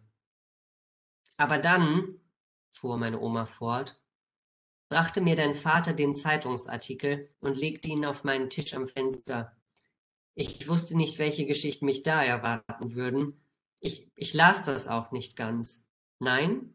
hake ich ein. Nein, sagte meine Oma. Ich las ihn nur bis zu deinem Zitat, manche Freiheiten muss man jeden Tag wieder verteidigen, weiter nicht. Und nach einer kurzen Pause, was für ein Satz, das ist mein Enkelsohn, habe ich da zu deinem Vater gesagt. Das hat mich richtig gepackt.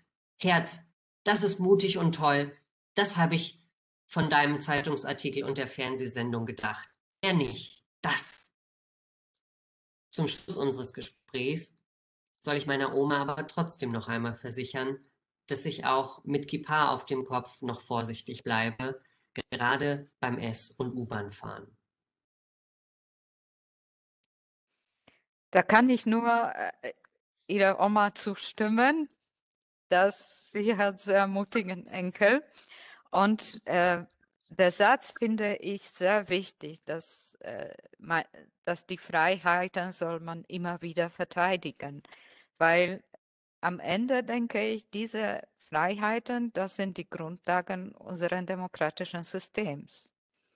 Und wenn die, wenn wir zulassen, diese Freiheiten, also ausüben, äh, frei ausübende Religion ähm, oder überhaupt ihre eigene Kultur, wenn wir zulassen, diese kleine Freiheit, diese Freiheiten zu begrenzen, dann am Ende bröckelt das an unserem System, an der Demokratie.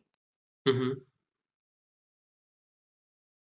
Ähm, das ähm, denke ich, da haben wir Verbindung zwischen Verteidigung der Freiheit und Verteidigung unseres Systems. Ja. Ähm, letzter Satz, was, habe ich mir nach der Lektüre von Ihrem Buch ähm, gestellt? Äh, letzte Frage ist, ähm, dieses Jahr begegnen wir 1700 Jahre jüdisches Leben in Deutschland. Ähm, und ich finde, das ist gut, dass man erinnert, wie lange jüdische Kultur existiert in Deutschland und lebt mit ganzen Höhen und Tiefen. Und allen Problematik der Beziehung. Auf andere Seite, ähm, sie erzählen über diese alle Anfeindungen äh, und Begegnungen, äh, die sie haben, weil sie ihre Kippa tragen und als Jude sichtbar sind in der Öffentlichkeit. Und ich frage mich, was wäre Ihr Wunsch? Wie, das, wie reagieren Menschen auf Sie, wenn sie in Kippa sehen? Also, was wäre Ihre Wunschvorstellung? Dass sie überhaupt nicht reagieren oder wie, was wäre Ihre Wunschvorstellung? Wenn ich es mir frei aussuchen könnte, ähm, wenn die meisten Menschen mit neutraler Gleichgültigkeit darauf reagieren und wenn andere Menschen eine gewisse freundliche Neugierde haben ähm, und das, so wie sie es bei anderen Kleidungsstücken, Zeichen auch tun würden, als Anlass nehmen, um mal ein Gespräch zu beginnen. Ähm, wenn sie wenn es nicht offensichtlich problematisch ist äh, für die Person, äh, weil sie gerade schlecht gelaunt ist oder gerade im Gespräch mit anderen Menschen ist oder Musik hört oder was auch immer, ähm, dann geht das, auch das. Also es kommen auch nicht umsonst im Buch angenehme äh, Situationen vor. Also manchmal kann es auch einfach ein schöner ähm, Anlass sein ähm, für, für, ein nettes Gespräch und ein Kennenlernen. Ähm, aber ich glaube, man fährt ähm, angenehmer damit, wenn es den meisten Menschen einfach egal wäre. Und das ist keine Utopie. Ähm, wenn man in, in London unterwegs ist oder in New York, ähm, dann wird man nicht ähm, alle fünf Minuten angehalten. Deshalb. Also das äh, ist einfach eine Frage der Gewöhnung und des Kennens. Ja, okay, dann das wünsche ich Ihnen und äh, das wünsche ich auch Ihren Schülern, weil ich weiß, dass äh, das tun Sie auch für Ihre Schüler. Und äh, vielen Dank für so schönes Gespräch und über Ihr neues Buch. Vielen Dank für das Buch. Ähm, im Laufe unseres Gesprächs im Chat kamen schon einige Stimmen. Ähm, ich denke, wir können, äh, wir haben noch ein paar Minuten Zeit, um äh, äh, darauf reagieren, oder? Genau, und da schalte ich mich jetzt wieder ein. Ich habe nämlich in der Zwischenzeit den Chat ein bisschen beobachten können und versuche jetzt ähm, zu bündeln. Vielen Dank, Herr Uferfelge, für Ihre Klarheit und Ihre Offenheit ähm, im Umgang ähm, und auch einfach uns ja, äh, jüdisches Leben und was es bedeutet, ähm, jüdisch sichtbar zu sein, einfach näher bringt. Also ich glaube, das ist ein Stein von dem, worüber Sie sprechen, dass wir vielleicht eine etwas bessere Welt ähm, erreichen können. Und ähm, äh, zu Beginn äh, des Abends gab es schon mehrere Chatbeiträge und Fragen, die sich genau darum nämlich treten. Also darum, dass es oft äh, das Problem ist, dass die deutsche Gesellschaft nichts weiß darüber, was es bedeutet, jüdisch zu sein, aber also über jüdische Riten und jüdisches Leben und dass dadurch viel Unsicherheit entsteht und vielleicht auch der Angst vor dem Fremden, ja, antisemitische Haltungen, Reaktionen hervorruft. Die erste Frage ist, sehen Sie das auch so? Ist das ein Problem? Und die zweite Frage wäre, wie kann man das ändern? Also Sie sind in Teilen später dann auch darauf eingegangen. Ähm, eine andere Stimme sagte auch, naja, es gibt schon Veranstaltungen oder ja, jüdische Kulturwochen und so weiter und so fort, die das versuchen zu lösen. Es andere Stimme sagt, es gibt zu wenig Informationen im normalen, regulären Schulunterricht, zum Beispiel über das Jüdischsein oder was es bedeutet, als Jude in Deutschland zu leben. Also wie würden Sie das so einschätzen? Ähm, vielleicht lassen Sie uns an Ihrem Blick auf diese Fragen zur Unsicherheit, Angst vor dem Fremden und wie kann man das ändern, nochmal mehr wissen. Also, dass es Unsicherheit gibt und dass es ähm, da auch so ein Unbehagen gibt, das ist ziemlich offensichtlich. Das ist bei vielen Menschen so. Ähm, und das ist zum Teil auch einer Sache, zu einem großen Teil einer Sache geschuldet, ähm, die man jetzt nicht einfach so auflösen kann. Viele haben einfach das Unbehagen ähm, wegen der deutsch-jüdischen Vergangenheit und wegen der Shoah ähm, und haben allein dann schon äh, hinterfragen dreimal, ob sie überhaupt Hallo zu mir sagen dürfen oder ob das schon irgendwie ein Affront wäre. Ähm, da, da, gibt es ähm, schon etwas sehr Übervorsichtiges, was dann leider zu etwas sehr Verkrampftem ähm, führt. Ähm, äh, ja, Veranstaltungen sind natürlich eine gute Sache und schaffen Sichtbarkeit und schaffen auch zum Teil Miteinander, gerade wenn solche Kulturtage auch ausgerichtet werden von der örtlichen jüdischen Gemeinde. Jetzt hat natürlich nicht jeder eine jüdische Gemeinde ähm, um die Ecke. Ein ganz großes Problem dabei ist nämlich natürlich ein demografisches. Es gibt nur ähm, knapp 100.000 Juden unter ähm, weit über 80, 85 Millionen äh, Menschen in diesem Land. Das ist ähm, wenig. Das ist sehr, sehr wenig. Und alles, was man machen kann, um trotzdem Sichtbarkeit zu schaffen und ähm, Kennenlernen zu schaffen, ist da gut. Es gibt da auch ähm, allerhand Projekte. Ähm, groß und immer größer wird zum Beispiel ähm, Rent a Jew, was mittlerweile Meet a Jew heißt, seit es äh, vom Zentralrat mit unterstützt und getragen wird. Ähm, das ist eine, ein Zusammenschluss von Menschen, die ähm, jüdisch sind, auf, ebenso wie sie halt sind, religiös, nicht religiös, deutsch, russisch, was auch immer, die irgendwie hier leben, jung oder alt, wie auch immer, eingestellt ähm, und ähm, die man ähm, zu sich einladen kann, zu sich in die Schule, zu sich in die Kirchengemeinde, ähm, zu sich in die Partei, zu sich in die Uni, wo auch immer hin. Ähm, und dann ähm, einfach mit den Leuten, die da freiwillig mitmachen, äh, ins Gespräch kommen. So weiß man dann auch, dass da eine Person wirklich Rede und Antwort stehen möchte. Denn natürlich hat nicht jeder Bock darauf ähm, das zu tun. Ähm, und ich finde, das ist zum Beispiel eine ganz, ganz tolle Initiative. Davon gibt es auch ähnliche ähm, an anderen Orten. Es gibt schon ganz lang verinstitutionalisiert in Deutschland das Abrahamische Forum, an das man sich auch wenden kann für Veranstaltungen mit jüdischen und muslimischen und christlichen Vertreterinnen und Vertretern.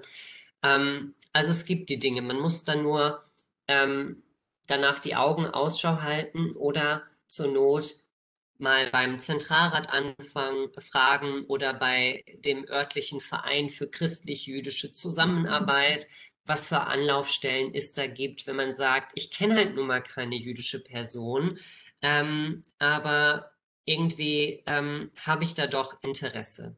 Und bevor man natürlich die wildfremde Person auf der Straße anspricht, kann man natürlich auch immer zuerst einmal googeln und schauen, ob die Frage, die ich gerade habe, vielleicht etwas ist, was mir Google beantworten kann. Nicht jede Frage muss immer unbedingt der jüdische Passant, den man dann mal einmal da sieht, äh, beantworten. Ich kann auch äh, den Wikipedia-Artikel zu den jüdischen Speisegesetzen lesen. Das muss nicht halt diese eine jüdische Person, ähm, die offensichtlich gerade mit seiner Tochter streitet, ähm, gerade mal eben zwischendrin beantworten. Also da braucht es auch ein gewisses ähm, Gespür. Also es gibt die einen, die übervorsichtig sind, aber es gibt auch viele, viele andere, ähm, die, die einen eher wie ein Zootier ähm, äh, behandeln und ähm, einfach denken, es steht ihnen zu, ähm, äh, einen zu unterbrechen und einfach äh, etwas zu unterbrechen. Also es braucht da schon ein gewisses ähm, Gefühl dafür, was gerade adäquat ist und was nicht. Ah ja, und die Bildung war angesprochen, mhm. um das abzufrühstücken. Ähm, ja, die Schulbücher sind tatsächlich nicht gut. Ähm, also die meisten äh, nicht. Äh, also die älteren vor allem, die so vor fünf Jahren gemacht wurden. Da habe ich schon wirklich sehr viel Schund äh, gesehen im Bereich, also aus den Fächern Deutsch, Geschichte, evangelische, katholische Religion. Unglaublich viele Klischees darin. Ähm, ähm, da gibt es aber auch ähm, mittlerweile eine Zusammenarbeit und eine Initiative zur Zusammenarbeit der Schulbuchverlage mit dem Zentralrat der Juden. Ich habe da auch schon dran mitgewirkt, um da ein paar Sachen zu verbessern. Ähm, die Art und Weise, wie wir etwa die Shoah unterrichten in der Schule, ist nicht sonderlich gut. Ich bin der Überzeugung, dass ähm, äh, Schüler nicht äh, das Wesentliche daraus lernen, wenn ähm, sie eine Klausur, in einer Klausur ähm, die Vernichtungslager richtig eintragen müssen. Ähm, dann hat man die äh, Essenz des Ganzen, worum es eigentlich geht, ähm, nicht begriffen. Da gibt es ein Umdenken und es gibt glücklicherweise auch Verlage, die daran denken, wie man eigentlich über jüdisches Leben ähm, besser schreiben und sprechen kann. Denn das kommt äh, wenig vor. Die jüdische Geschichte ist in Schulbüchern vor allem eine Leidensgeschichte. Und auch daran muss man noch einiges tun. Haben Sie denn das Gefühl, es ist ein ähm, Licht am Horizont? Also es wird besser. Sie haben das ja mit der Polizei ähm, so ein bisschen dargestellt, aber auch ähm, ja, die Generationenfrage. Ihr erstes Beispiel war ja auch das ältere Ehepaar und der ältere Herr im Zug. Ähm, auch jetzt äh, nach in diesem Jubiläumsjahr und mit der Vielzahl der Veranstaltungen, also haben Sie das Gefühl, es ist eine Entwicklung? Ähm, also pauschal kann ich es nicht sagen. Ähm, die schlechten Sachen werden schlechter, die es schon gibt. Ähm, Antisemitismus wird auf jeden Fall größer und aggressiver. Das Nichtwissen wird leider auch ähm, tendenziell eher größer, je weiter etwa die Shoah von uns wegrückt. Ähm, gleichzeitig gibt es sehr viele erfreuliche Begegnungen, die auch damit zu tun haben, dass ähm, gerade auch viele junge jüdische Menschen ähm, sich mehr Sichtbarkeit zutrauen. Ich würde durchaus sagen, es gibt so viele ähm, jüdische Schriftstellerinnen und Schriftsteller, Moderatorinnen und Moderatoren, ähm, Theatermenschen und so weiter, äh, wie noch nie sichtbar und offen in der Öffentlichkeit. Ähm, und jüdische Initiativen, die ähm, bei öffentlichen Dingen mitmischen, Menschen, mehr Menschen, die auch mit jüdischer Symbolik, ob mit dem Davidstern um den Hals oder mit der Kippa auf dem Kopf oder frei, laut auf Hebräisch am Telefon sprechend unterwegs sind. Das gibt es mehr. Und es gibt auch mehr junge Menschen, die ähm, unbefangener ähm, sind, was Juden angeht, die dieses Unbehagen nicht mehr fühlen, tatsächlich. Ähm, und äh, da freier und offener sind oder auch durch das Internet und durch Film und Fernsehen ähm, schon viel erfahren haben über jüdisches Brauchtum und jüdische Menschen und ähm, da auch zum Teil einfach auch besser informiert sind. Ne? Wenn man will, kann man sich heutzutage so leicht informieren wie noch nie in der Geschichte der Menschheit.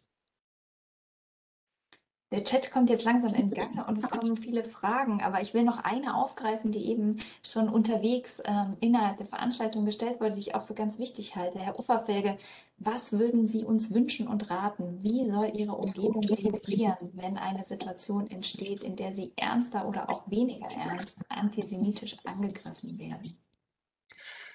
Ähm, das kann ich vielleicht damit am besten beantworten, was äh, meine Erfahrung bei anderen Menschen ähm, besonders gut geholfen hat. Ähm, denn ähm, es fällt ziemlich stark auf, welcher Schlagmensch der ist, der sich typischerweise einmischt.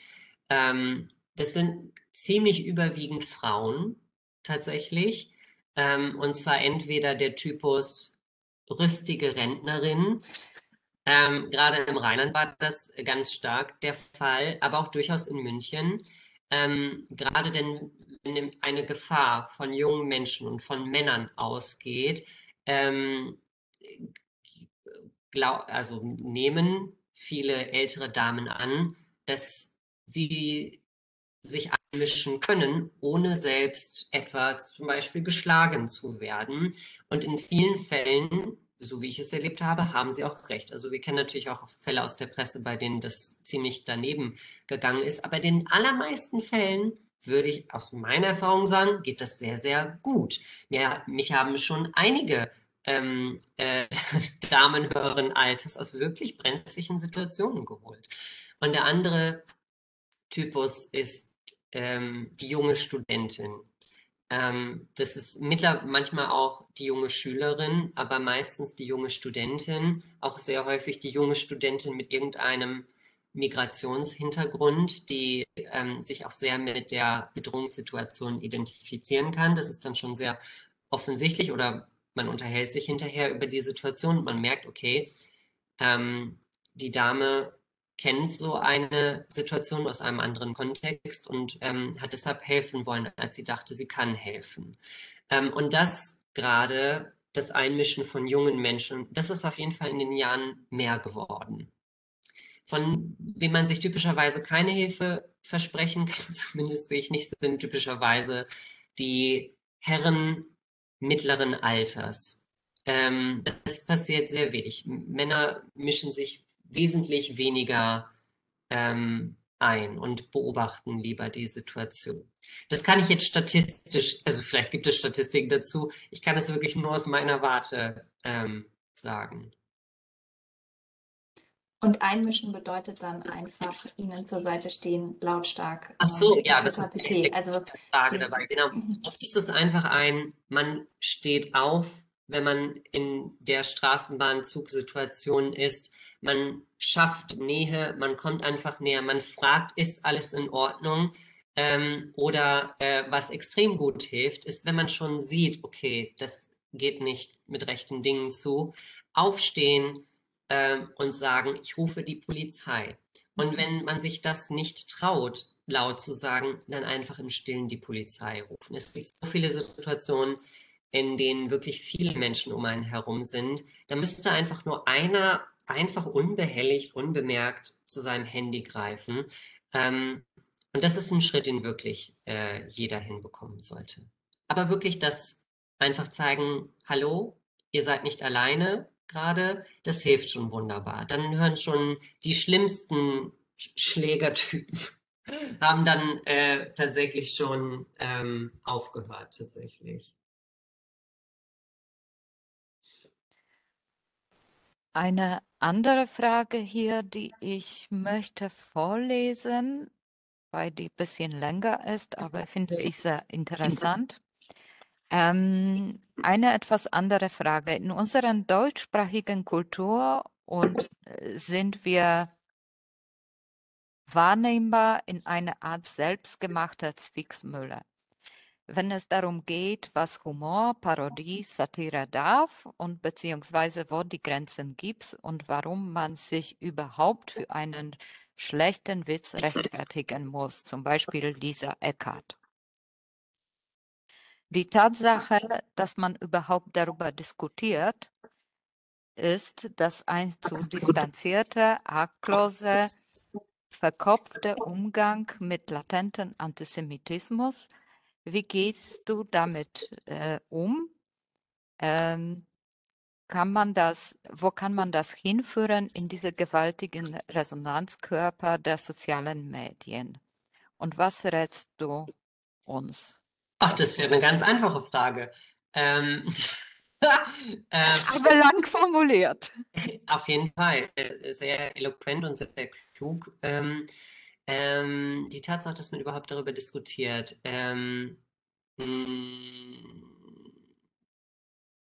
ja, ach, das ist schwer zu, zu sagen. Also natürlich ist diese Frage ja gerade auch mit einem konkreten Fall äh, im, im Beispiel verbunden mit dem von äh, Lisa Ecker, die ähm, in ihrem Stand-up, in ihrem Kabarett ähm, äh, antisemitische Klischees bedient hat als ihre Kunstfigur. Also diese Dame heißt nicht Lisa Eckert. Gleichzeitig tritt sie aber überall auf als Lisa Eckert. Also auch in Interviews und so weiter ist sie immer diese Persona und nicht die Person hinter dieser Figur, weshalb es in dem Fall extrem schwer ist, äh, da zu trennen, was hat eigentlich diese Person gemeint und äh, was war ein schlechter Witz und wer ist eigentlich ihr Publikum und was will sie eigentlich damit machen und ähm, wie gehen wir eigentlich damit um, dass die Leute dann so herzlich darüber lachen im Publikum und ähm, was, was heißt das eigentlich genau? Was sagt es auch über das Publikum aus?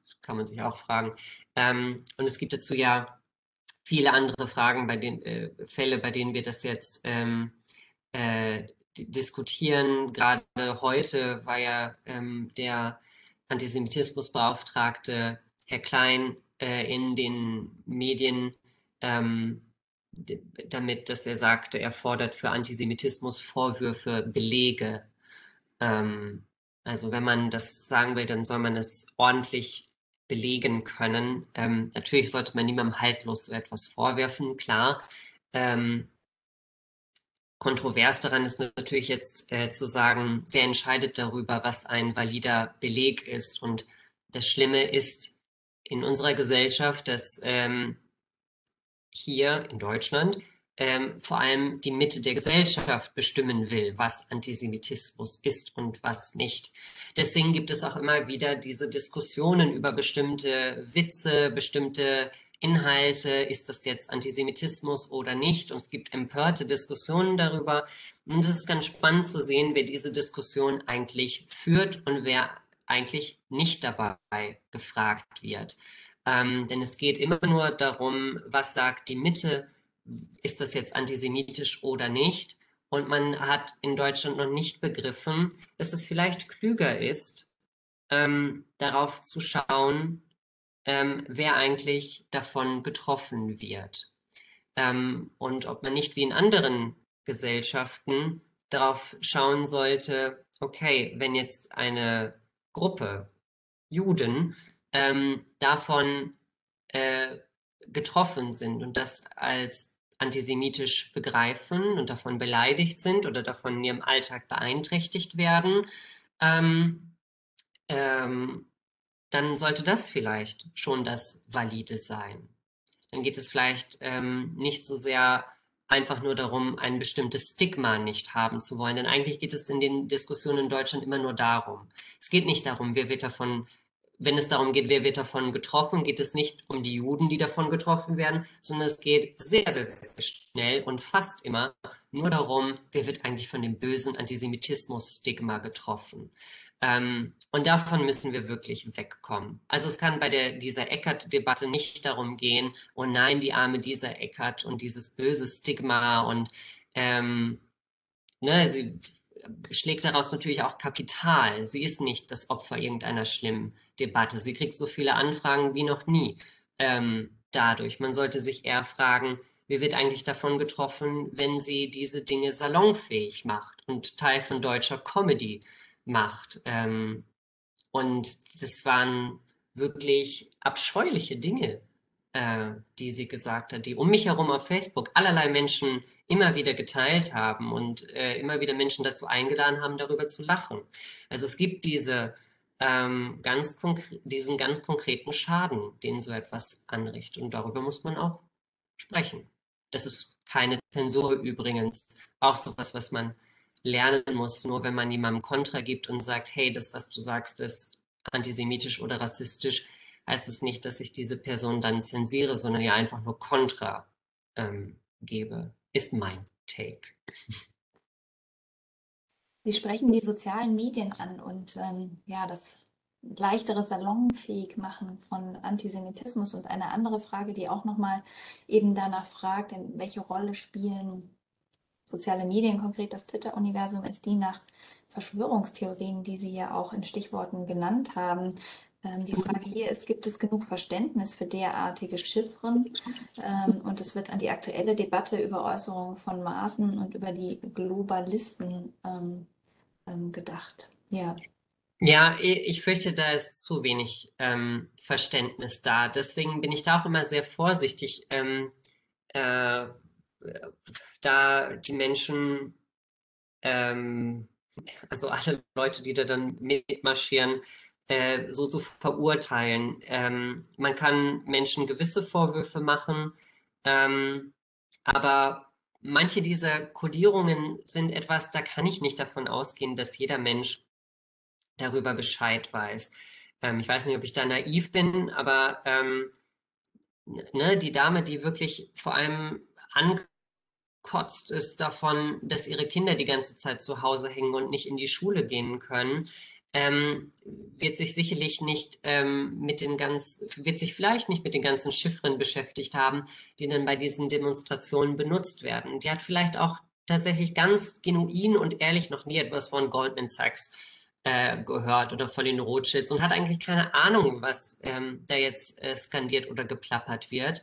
Ähm, aber natürlich muss ein mündiger Mensch, spätestens wenn er sich in dieser Situation befindet, vielleicht mal umdrehen und ähm, auch da wieder googeln, ähm, was es denn eigentlich zu bedeuten hat, was da benutzt wird. Aber es ist natürlich auch ein ganz offensichtlicher Auftrag an die Zivilgesellschaft, ähm, Menschen dafür zu sensibilisieren. Offensichtlich kriegen sie nicht die Informationen so leicht, ähm, wie diese Verschwörungstheorien funktionieren. Ähm, vielleicht muss man da klügere Wege finden, den Menschen das mitzugeben.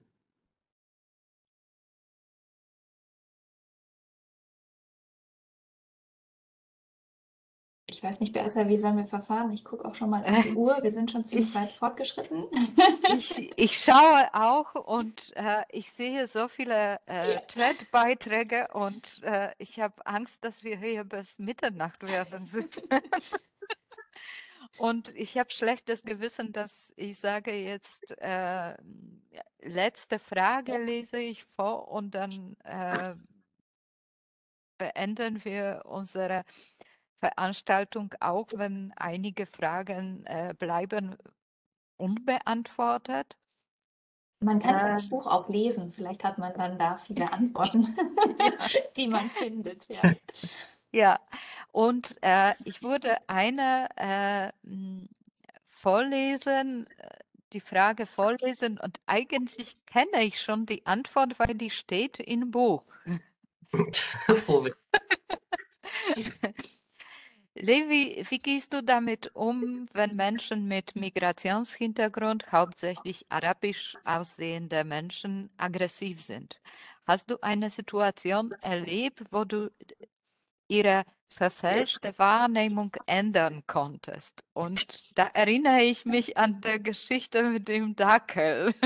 Ja, der Dackel, der äh, schläft übrigens sehr brav die ganze Zeit neben mir und der ähm, hat sich als eine gewisse Geheimwaffe ähm, herausgestellt. Ähm, das ist eben auch eine Sache. Ähm, da, da, sieht man, es geht vor allem ums Kennenlernen. Denn ein Herr, der mich in München wirklich jedes Mal, wenn er mich gesehen hat, wirklich aufs Übelste beleidigt hat, und das war ein arabischer äh, Herr, ähm, dem begegnete ich irgendwann, ähm, als ich meinen neuen Hund hatte, in Form eines Welpens. Ähm, und er sah mich und äh, er erkannte mich auch, obwohl ich einen Hut trug über der Kippa. Und äh, ich dachte mir wirklich, äh, mir schwand mir blüht gleich irgendwas Schlimmes, weil der sich schon sehr, sehr aggressiv äh, immer benahm. Und er kam auf mich zu und er liebte einfach sofort diesen Welpen und sprach mich darauf an und was für ein süßes Geschöpf und oh, er hätte ja auch gerne ähm, einen Welpen und wie toll und ähm, er hat mich dann die ganze Zeit als Bruder angesprochen ähm, und äh, sich dann noch gefragt, oh, sind die eigentlich auch unrein wie im Islam, im Judentum? Äh, also sind die im Judentum unrein so wie im Islam? Ähm, und nein, ach, ist das alles spannend und sagte dann auch, Mensch, äh, dann scheinst du ja in Ordnung zu sein. Ähm, also auch hier wirklich, wenn der andere einen wirklich als Mensch voll begreift und kennenlernt und spricht, ähm, ist das sehr, sehr gut. Denn man kann nicht pauschal sagen, es liegt irgendwie bestimmten Gruppen inne. Also das würde ich, ähm, das würde ich nie behaupten wollen. Ähm, äh, und man darf auch nicht dahin kommen, zu sagen, ist es ein, eine Sache nur bestimmter Gruppen. Aber wie diese Gruppen dahin gebracht werden, wenn bestimmte Sachen häufig passieren, wie etwa bei arabischen Deutschen, das durchaus gibt, allein auch schon durch die Nahostkomponente, ähm, dann muss man halt schauen, wie man den Menschen helfen kann, da rauszukommen. Und vieles hat auch damit zu tun, wie wir diese Menschen in unserer Gesellschaft behandeln. Es ist kein Zufall, dass das immer wieder von Gruppen kommen, die in besonders schlechten Vierteln leben, besonders schlechte Bildung haben, besonders schlechte Jobaussichten haben. Ähm, spielen viele Faktoren eine Rolle, bei denen man den Menschen auch helfen kann, anstatt sie einfach irgendwie umso härter politisch zu verfolgen oder juristisch zu verfolgen. Ja. So, das war die letzte Frage. Das war die letzte Frage. Vielen Dank und ähm, es bleibt weiter unser Motto, wenn Sie uns besser kennenlernen, werden Sie uns nicht mehr hassen. Das immer wieder bewahrheitet sich. Vielen Dank für die tolle Veranstaltung, für tolles Buch und äh, schöne Vorstellung. Danke, dass ich da sein durfte. Und danke, dass alle so lang zugehört haben. Ja, das danke auch für alle, die so viel Geduld hatten und so lange zugehört haben. Dann wünschen wir allseits einen schönen Abend. Auf Wiedersehen. Wiedersehen. Okay.